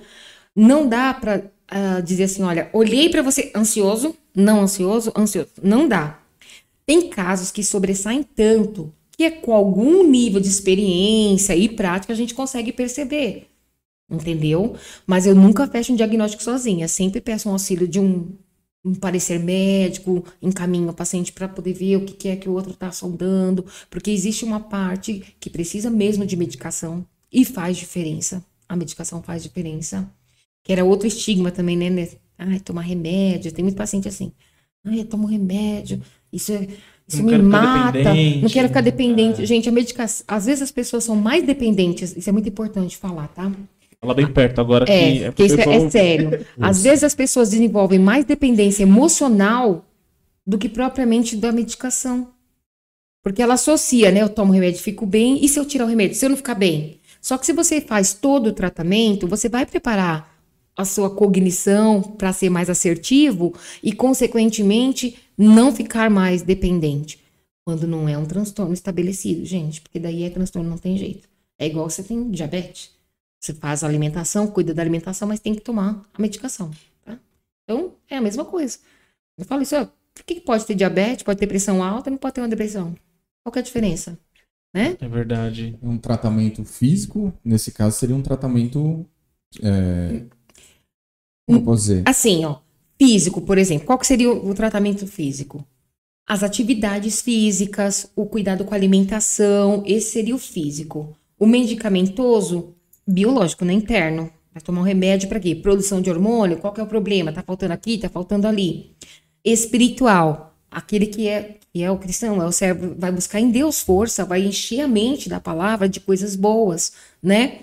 E o comportamental, emocional, é com o psicólogo. Então, são os recursos, vai, imediatos que a gente tem. Por quê? Porque nós somos é, um espírito, nós temos uma alma e habitamos em um corpo. E aí cada coisa tem o seu lugar, não é assim? E hoje é tudo tão fragmentado. Por exemplo, se você tem um, um problema na coluna, antigamente você ia ao ortopedista, hoje você vai ao especialista de coluna. É capaz de ter um especialista de vértebra né? Você vai no especialista da terceira, quinta vértebra, uhum. entendeu? Tem um problema no pé, você vai no especialista do pé. E por que, que nas outras áreas da nossa vida a gente não faz isso? Né? Eu sei que não, não é um caso, mas assim, muitos problemas que a gente vê na igreja, casais, comportamental com os filhos, que as pessoas vão negligenciando porque elas não buscam uma ajuda. Então, às vezes você casou, começou a dar ruim, né? Tá dando choque, não tá entendendo. Não, vamos orar, vamos orar. Mas vamos entender o que acontece? Olha, você vem de um repertório, outro vem de outro repertório. Vamos, vamos tentar entender, integrar isso, vamos conversar sobre isso, né? Então, são questões que a gente vai empurrando, né? Eu falo empurrando com a barriga, jogando para debaixo do tapete, só que chega uma hora que a coisa vai crescendo. Então não adianta você querer cuidar, você falou da criança ansiosa, você começa a ver os primeiros sinais. Puxa, meu filho mais agitadinho, hein? Todas as crianças sentadas, ele tá ali, que não para quieto, tem a pulguinha ali né? O meu filho. Por quê? Porque, né? Eu, eu tenho um, um ansiosinho. Então, o que, que acontece? Começa a dar atenção para aquilo, né? Olha, eu, eu, fiz tudo que eu podia, não está ajudando, então eu vou procurar um, um, profissional, eu vou falar com um pediatra, eu vou falar com um psicólogo infantil, eu vou, eu vou pedir uma orientação, né? Esses dias chegou uma mãe para mim com uma criança com seis anos com muito medo, ela tem medo de ir pra escola, ela tem medo de ficar em casa, assim, a mãe vai pra cozinha, ela tem medo de ficar na cozinha. Eu falei, olha, isso é patológico. Não é um medo racional. Tem que procurar ajuda, né? Então, hoje, a gente não diagnosticava crianças, por exemplo, você não diagnostica crianças com, com esses tipos de transtorno. É, no caso que a gente diagnostica um TDAH, autismo, é, síndromes, né? Aí sim. Mas a gente identifica comportamentos e já pode ir cuidando esses, desses comportamentos que são inadequados e vão causar sofrimento para a criança. Né? Por exemplo, com 9 anos de idade, eu tive uma primeira crise, meus pais nem têm ideia de que eu tive uma crise de ansiedade.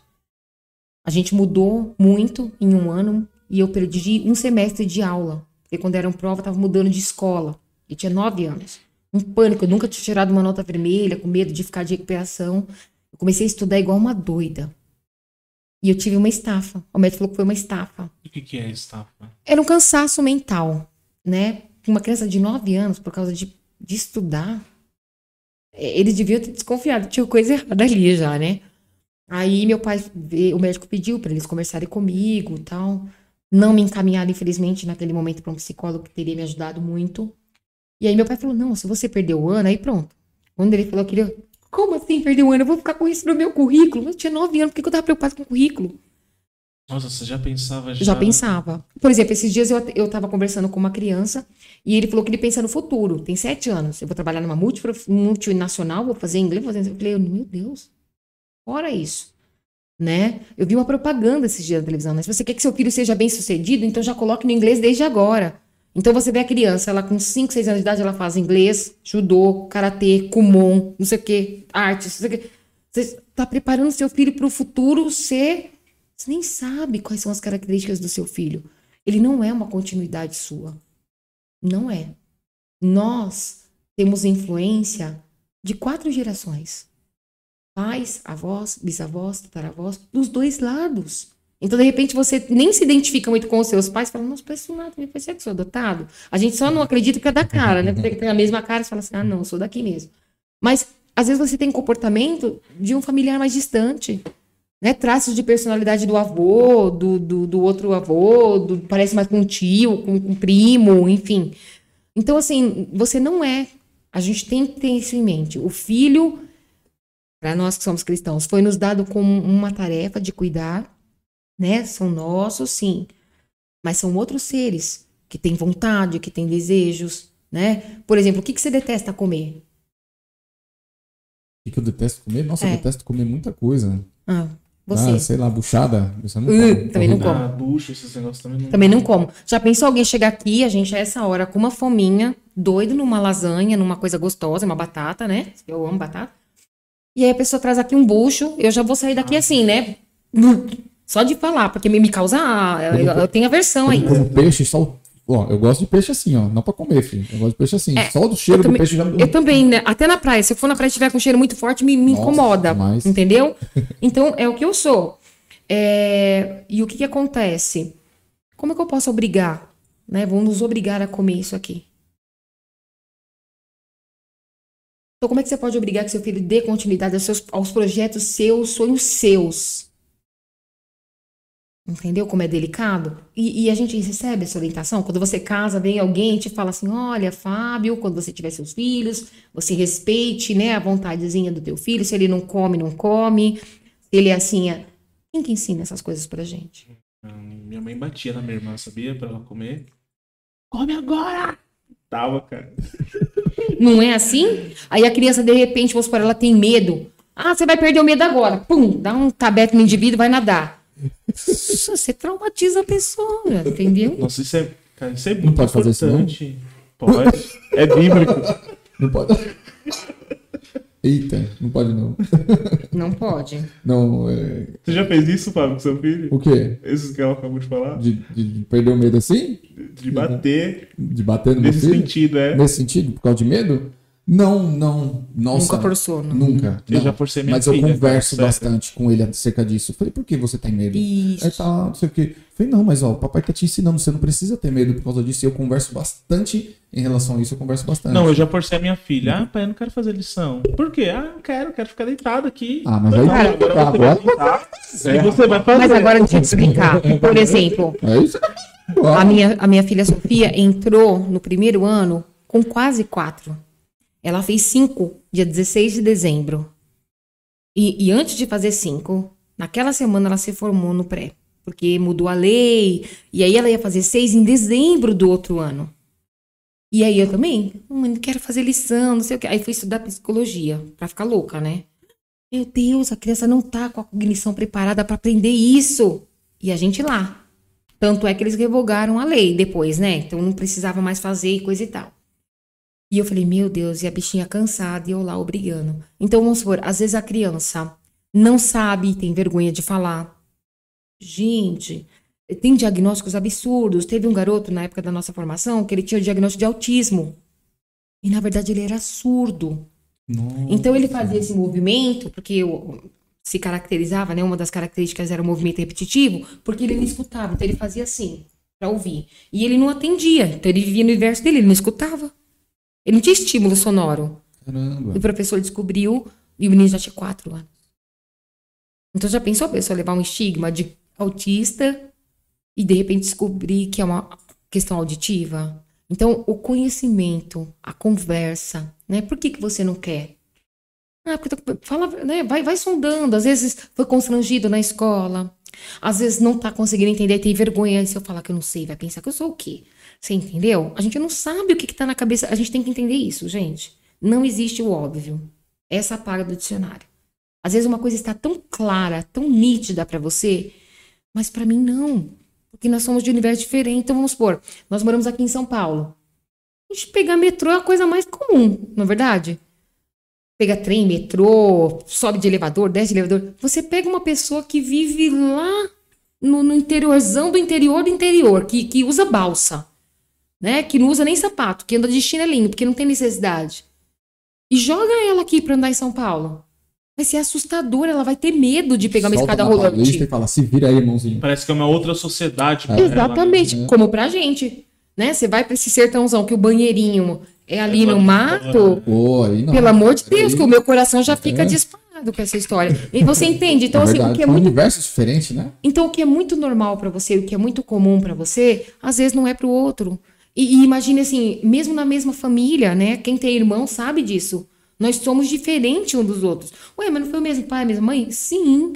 Isso não garantiu que nós fôssemos uma, uma produção em série. Nós não somos. Entendeu? Por que, nossos filhos vão ter que ser a nossa produção em série? Né? Eu acho que é porque a gente, a gente é treinado a, a- a- Não, tem que ser igual a sua mãe, tem que ser igual ao seu pai. É, A minha, eu, eu leio bastante. falar muito eu, não, gosto, senão- eu gosto de ler bastante. Às vezes a minha filha vai lá.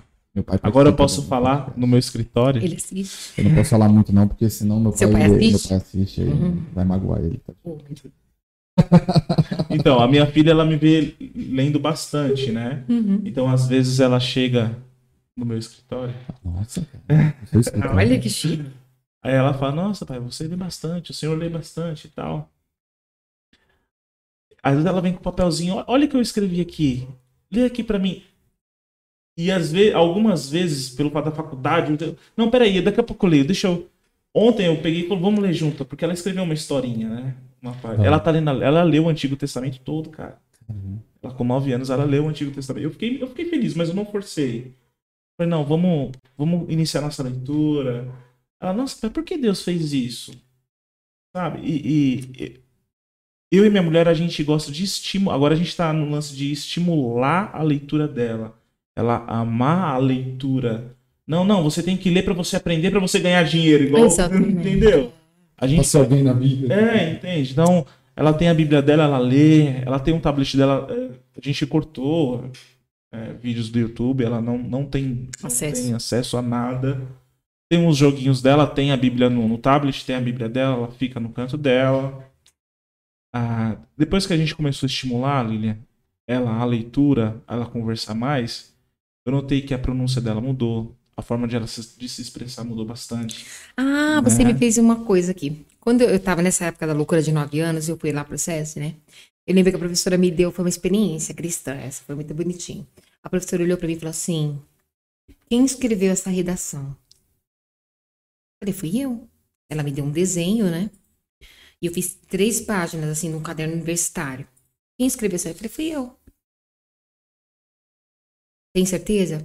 Tenho. Então, se foi você, sério, gente, isso seria hoje crime, né? Ela me trancou na hora do, do intervalo e me deu outro desenho. Falou: se foi você, você vai fazer de novo. Aí eu, aquela experiência do Espírito Santo, né? Eu lembro que eu tinha aprendido sobre isso, que a gente ora e ele ajuda a lembrar. Aí eu orei, né? Falei, olha, agora eu tenho que fazer um- uma coisa melhor, senão ela não vai acreditar que fui eu. E eu fiz. Aí ela leu a redação. Você lê?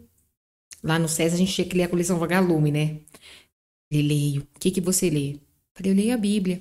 Aí ela, ah, tá explicado. Não pedi desculpa, mas, assim, a minha visão e as minhas falas naquela época, para ela, não eram condizentes com a minha idade.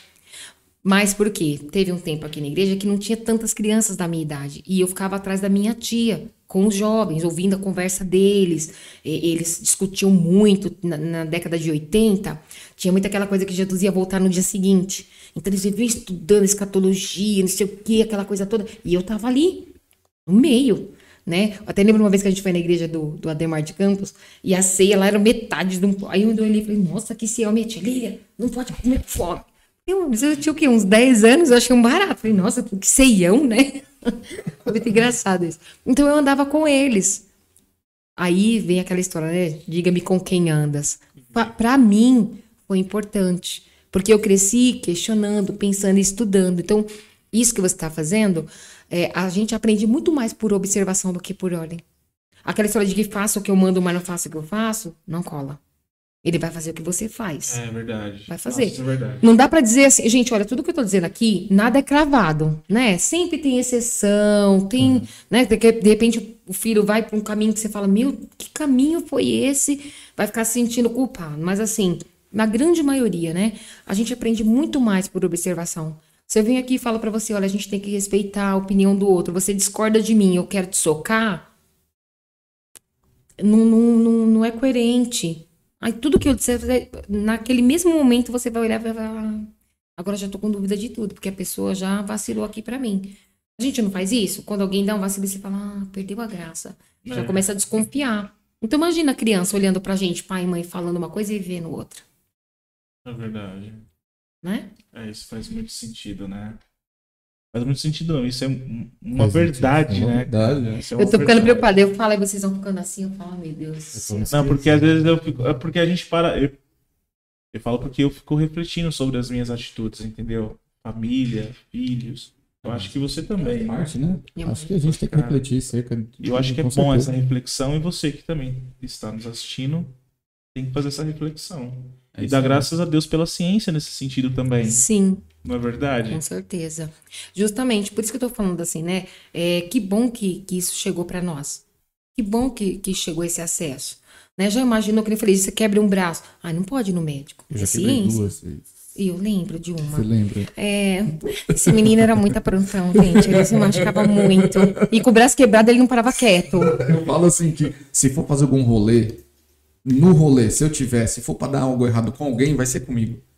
Se Nossa. for pra alguém se machucar, vai ser Então a gente comigo. vai ter Se que ir se junto para ver qual dos dois que, que ganha. Porque eu falo assim, gente, Deus. se tiver um buraco, ele me atrai. Tá todo mundo, eu caio no buraco. Não, né? na- na- ali na. Onde a, a Cidinha tinha um, um salão de cabeleireiro, né, na rua de trás, de onde ela morava ali, tinha um salãozinho e tal. E aí ficava eu, Júnior, Davi, Felipe, todo mundo empinando pipa. E, e um, um certo bueiro não tinha tampa lá. Naquela época tinha quebrado a tampa do bueiro. Os moleques ali, ó, direto empinando pipa. E algumas vezes que eu fui, ninguém nunca caiu naquele bueiro. Adivinha quem caiu? Quem? Mas quem? Que é criado em condomínio que não sabe nem andar na rua. Que empina a jaquetinha no ventilador dentro de casa. Cara, é inacreditável, as coisas só acontecem comigo. É, É, no rolê, só, só eu que me quebro, só eu que me machuco, só dá errado as coisas. né? Eu não gosto mais de sair de rolê, não. Eu ia porque- falar, mas depois ele falou pastor assiste o. o Não, podcast. tem que falar. Não, porque assim, por exemplo, no meu caso, por quê? É, às vezes a, a proteção, o cuidado, né? Tinha aquele excesso de cuidado, aquela coisa toda, então eu não tinha aquela sacada, aquela malícia que as pessoas tinham. Então muita coisa acontecia comigo porque eu era mesmo muito ingênua. Eu vivia no mundo de Alice total, assim. Nárnia. Exatamente. Então, às vezes hoje eu tenho alguns comportamentos diferentes com a minha filha por causa disso, porque eu falo assim, olha, a vontade de pôr numa bolha, mas depois vai ficar assim. E nesse mundo muito mais sagaz do que foi pra mim, né? Então a gente tem que ter essa percepção de preparar. Eu lembro que a questão da ansiedade, por exemplo, né? Já era uma característica da infância. Eu vivia muito roxa. Eu me batia demais, entendeu? Até pra dormir. Nossa. Eu falava dormindo, me mexia. Meu pai, a gente tinha beliche, meu pai fez uma grade de proteção, porque a gente caía. Né? Então, olha só, né? Não era, os sinais não estavam falando, eles estavam berrando, né, na Você acha que quem casa. fala então assim, dormindo, pode ser? Não, não, porque assim, na infância é até normal, até uma certa idade, às vezes. Não, fala adulto mesmo, assim. Ai, é, já não é tão comum assim falar Nossa, noite, não. gente, eu falo. A minha mulher falou que eu É, falo. você, é estranho. No, no seu caso. Você fala, é Fernando, estranho. também? Fala, não, né? e sonambulismo? Não, É, ó, esse dia não, esse dia eu tava dormindo, aí eu, eu tenho aquele suporte de colocar a Bíblia, né? Aí eu acordei, eu vi as páginas da Bíblia se mexendo assim, ó. Aí eu levantei desesperado, corri pro outro quarto. Meu Deus, o que tá acontecendo aqui, cara? Mas que eu, eu acho que era a minha mente. Então, mas sabe por quê? Porque assim, ó, o certo é a gente nem se recordar dos sonhos. Nossa Por quê? Porque o sonho acontece no mo- no momento do sono que você tá na fase REM, assim, que você já tá aquele sono profundo. Então não é pra você ficar lembrando. Quando você lembra, é porque provavelmente você não descansou como deveria. Então, eu trabalho à noite, igual, eu, eu trabalho à noite e agora eu não dormi ainda, eu já vim direto pra cá.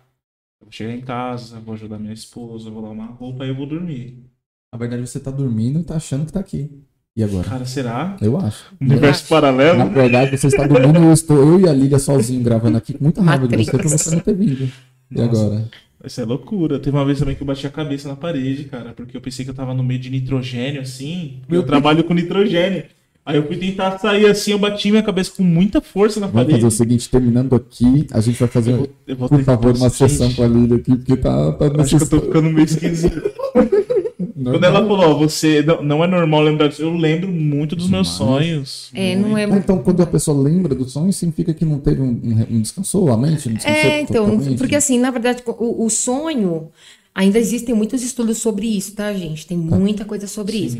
Mas assim, o sonho, ele se manifesta quando você já tá no estado de profundo, você já dormiu e tá no estado de profundo descanso. O seu cérebro não para de funcionar, ele continua funcionando. Mas você não tem os acessos ao que tá acontecendo lá, enquanto você tá descansando, entendeu? Nossa, eu, eu, eu tenho esse acesso. É, às vezes eu tô aqui assim, eu durmo 10 minutinhos em casa assim, parece que eu tenho um pesadelo, eu acordo assim, meu Deus. Então, às vezes eu tô dormindo, eu, eu sinto meu corpo fazendo, sabe? Tipo, Vamos orar aqui? Espasmo. Aí, Aí, é, vamos- aí- nesse caso, já vamos orar. porque Vamos aí já aí já tem que manifestar já. Tá. Senhor, da glória, o que, que tá acontecendo com esse menino?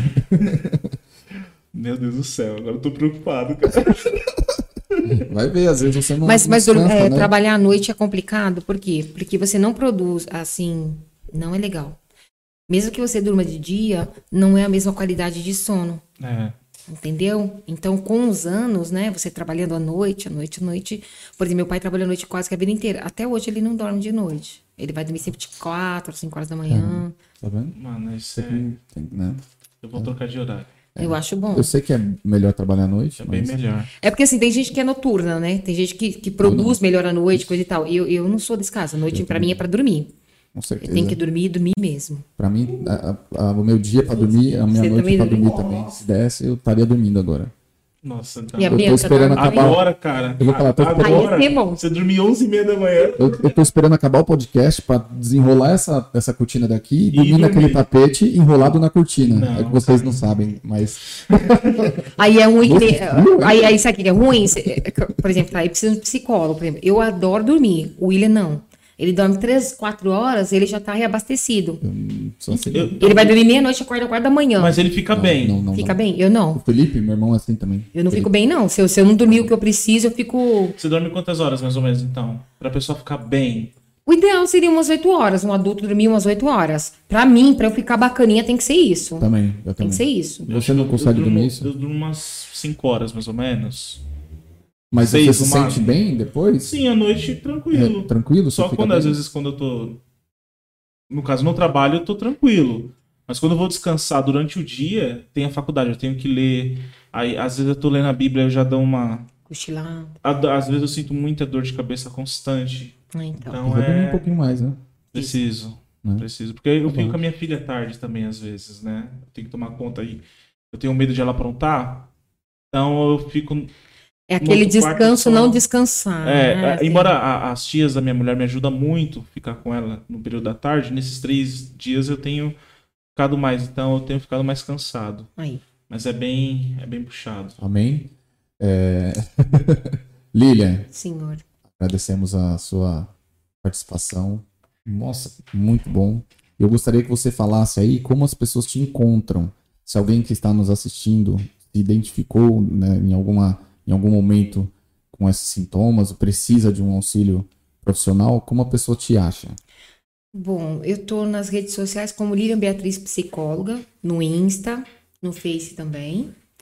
E deixo o telefone aí para os meninos, é o 94680 8789. Mas depois eu deixo também um, um cartãozinho virtual, Sim, caso A gente vai deixar na descrição do vídeo o contato. Isso, né? Fala aí com os meninos. E, e se você conhece, né, alguém de confiança também, né?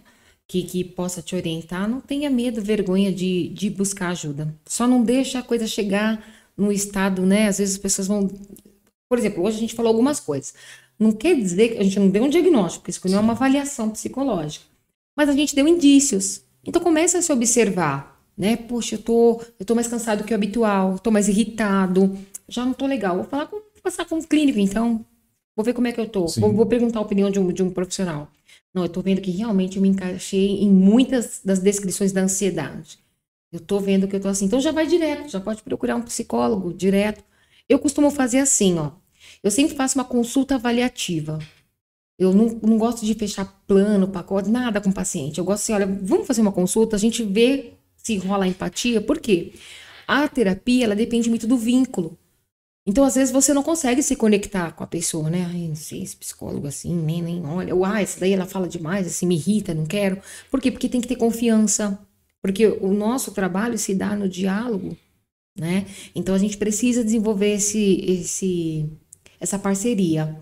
E então eu sempre falo, olha, a gente faz uma consulta, a gente conversa. Se você vê que rolou a empatia, tá afim, eu também eh, faço uma avaliação, porque como eu falei, às vezes você tem que caminhar, né? É um caso de neuro, é um caso disso, daquilo. Então a pessoa vem até você, mas a gente ajuda a fazer essa triagem também. Sim. Tá? Show de bola. Luiz, bom. como as pessoas se encontram nas redes sociais? Ah, aí e as pessoas me encontram também. Procura aí. Por aí, por, por aí. aí. Entre Irmãos Podcast. É, crente, por favor, procure a ajuda de um profissional. Não é pecado, não tem nada a ver ah. com demônio. Isso é uma ferramenta que Deus deixou pra gente, graças a Deus. Isso tem ajudado muitas pessoas, não é, Lívia? Sim. Tem ajudado muito. Muito. A maioria do meu público, né? das pessoas que chegam até mim, é, vêm assim mais temerosinhas, né? Os cristãos vêm mais temerosinhos, mas aí a gente vai trazendo esse conforto de entender, olha, né? É algo que foge ao seu controle, é algo que a gente precisa, né? Cuidar. Como eu falei, você tem um diabetes, como é que faz? Vou orar, eu vou melhorar minha alimentação, mas você precisa tomar medicação porque o seu corpo não está produzindo, né? O que ele precisa. Então, tá com alguma questão que é emocional, tá na dúvida?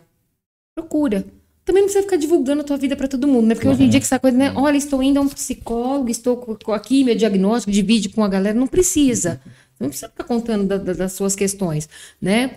Mas procura, não, não se priva do cuidado, porque quanto mais o tempo passa, mais consolidadas ficam as crenças, mais consolidadas ficam as questões, fica mais difícil da gente reverter. É verdade. E, e é algo para a gente finalizar aqui, que é interessante, assim como é, como ela comentou, diabetes, pressão alta, tudo são doenças e nós cremos no Deus que cura também essas doenças.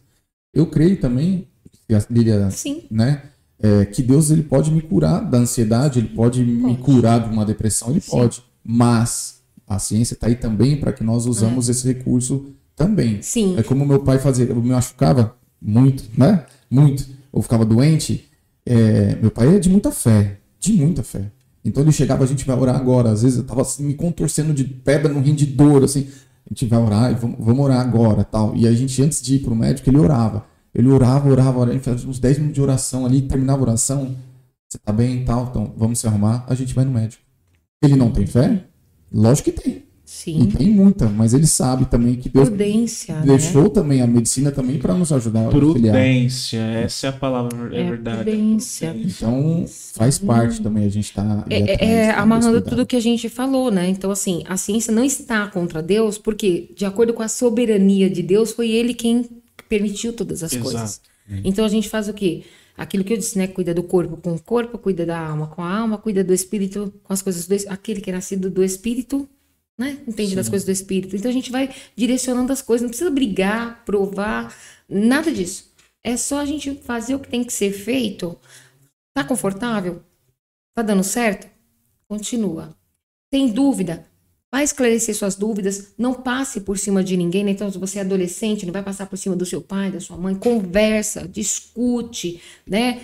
É casal, conversa, discute, vai junto, procura ajuda junto para você ouvir o que, que, o profissional tem a dizer, entendeu? Também não é pra gente sair por aí quebrando, né, destruindo os lares. Vamos em acordo. Olha, eu tô na dúvida, eu não confio. Vamos junto, vendo o que, que dá. Muito bom, muito bom. Eu acho que esse papo foi maravilhoso. Espero tê-la aqui novamente. Vai estar, tá, com certeza. Abordarmos outros assuntos. E você que quiser também deixar alguma, algum e-mail, tiver, teve alguma dúvida, alguma coisa que a gente pode conversar, de repente envia para a Lília, Isso, envia para a gente. Sim, alguma, a gente sim. vai tendo esse contato. É, a gente vai colocar um e-mail aqui na descrição do vídeo ou aqui embaixo, aqui assim, eu tô fingindo que vai aparecer, porque não vai, porque a gente é. não sabe editar, tá? Mas a gente. Tá? então vai aparecer aqui embaixo na descrição do vídeo o nosso e-mail para você também. Oh, eu ah, gostaria de falar sobre isso, eu tenho uma dúvida acerca disso e tal. Então você manda esse e-mail para a gente, tem o contato conosco, com a Lilia também. Sim. O, o e-mail da Lilia vai estar no, no, na descrição, Sim. o contato dela. É, a, gente, a gente vai começar também a fazer as leituras de e-mail no final do, isso, é. dos episódios. Que eu acho legal. Ah, as suas impressões, o que você acha, o que você está achando do podcast mandando um e-mail de que forma Deus está abençoando você, de que forma Deus está abençoando sua casa. Eu isso. acho bem bacana isso também. E por que, que a gente não está falando e-mail agora? Porque a gente não lembra. Entendeu? Ah, você não lembra do e-mail? Eu não lembro. Você que fez? Eu que fiz. Nossa. E eu não lembro. Então. Tudo que é meu põe meu nome. É Lilian Beatriz. É, então, é entre irmãos, alguma coisa. LF, eu acho. F, FL, FL alguma coisa assim. Mas a, gente, gente coloca na descrição. Por isso que a gente manda no e-mail, mas não fala o e-mail. É isso. Então, é, a gente é, é, assim. Amém? Obrigado. A gente é ansioso. é, Deus abençoe a todos aí, Luiz. É isso aí. Pessoal, antes de a gente encerrar, lembrando que nós estamos no Spotify, agora no Google Podcast também. Google Podcast também. E no Spotify YouTube. Também. Se inscreva no nosso canal, compartilha, deixa o seu like, comenta e que esse evangelho continue a ser pregado de maneira saudável, Amém. de maneira justa, amável e por aí vai. Amém. Amém. Muito obrigado, Guilherme. Obrigada, queria agradecer vocês aí pela oportunidade, espero ter contribuído, muito, né? muito. E precisando, né, para mim é sempre muito bom falar, tanto do amor de Deus Amém. como da minha profissão também, que são coisas que me completam. Amém. É isso aí. Até o próximo episódio aí, pessoal. Aí, tchau, tchau, pessoal. Falou. É Valeu. Entre Irmãos Podcasts. Amém. Rasgação de seda já.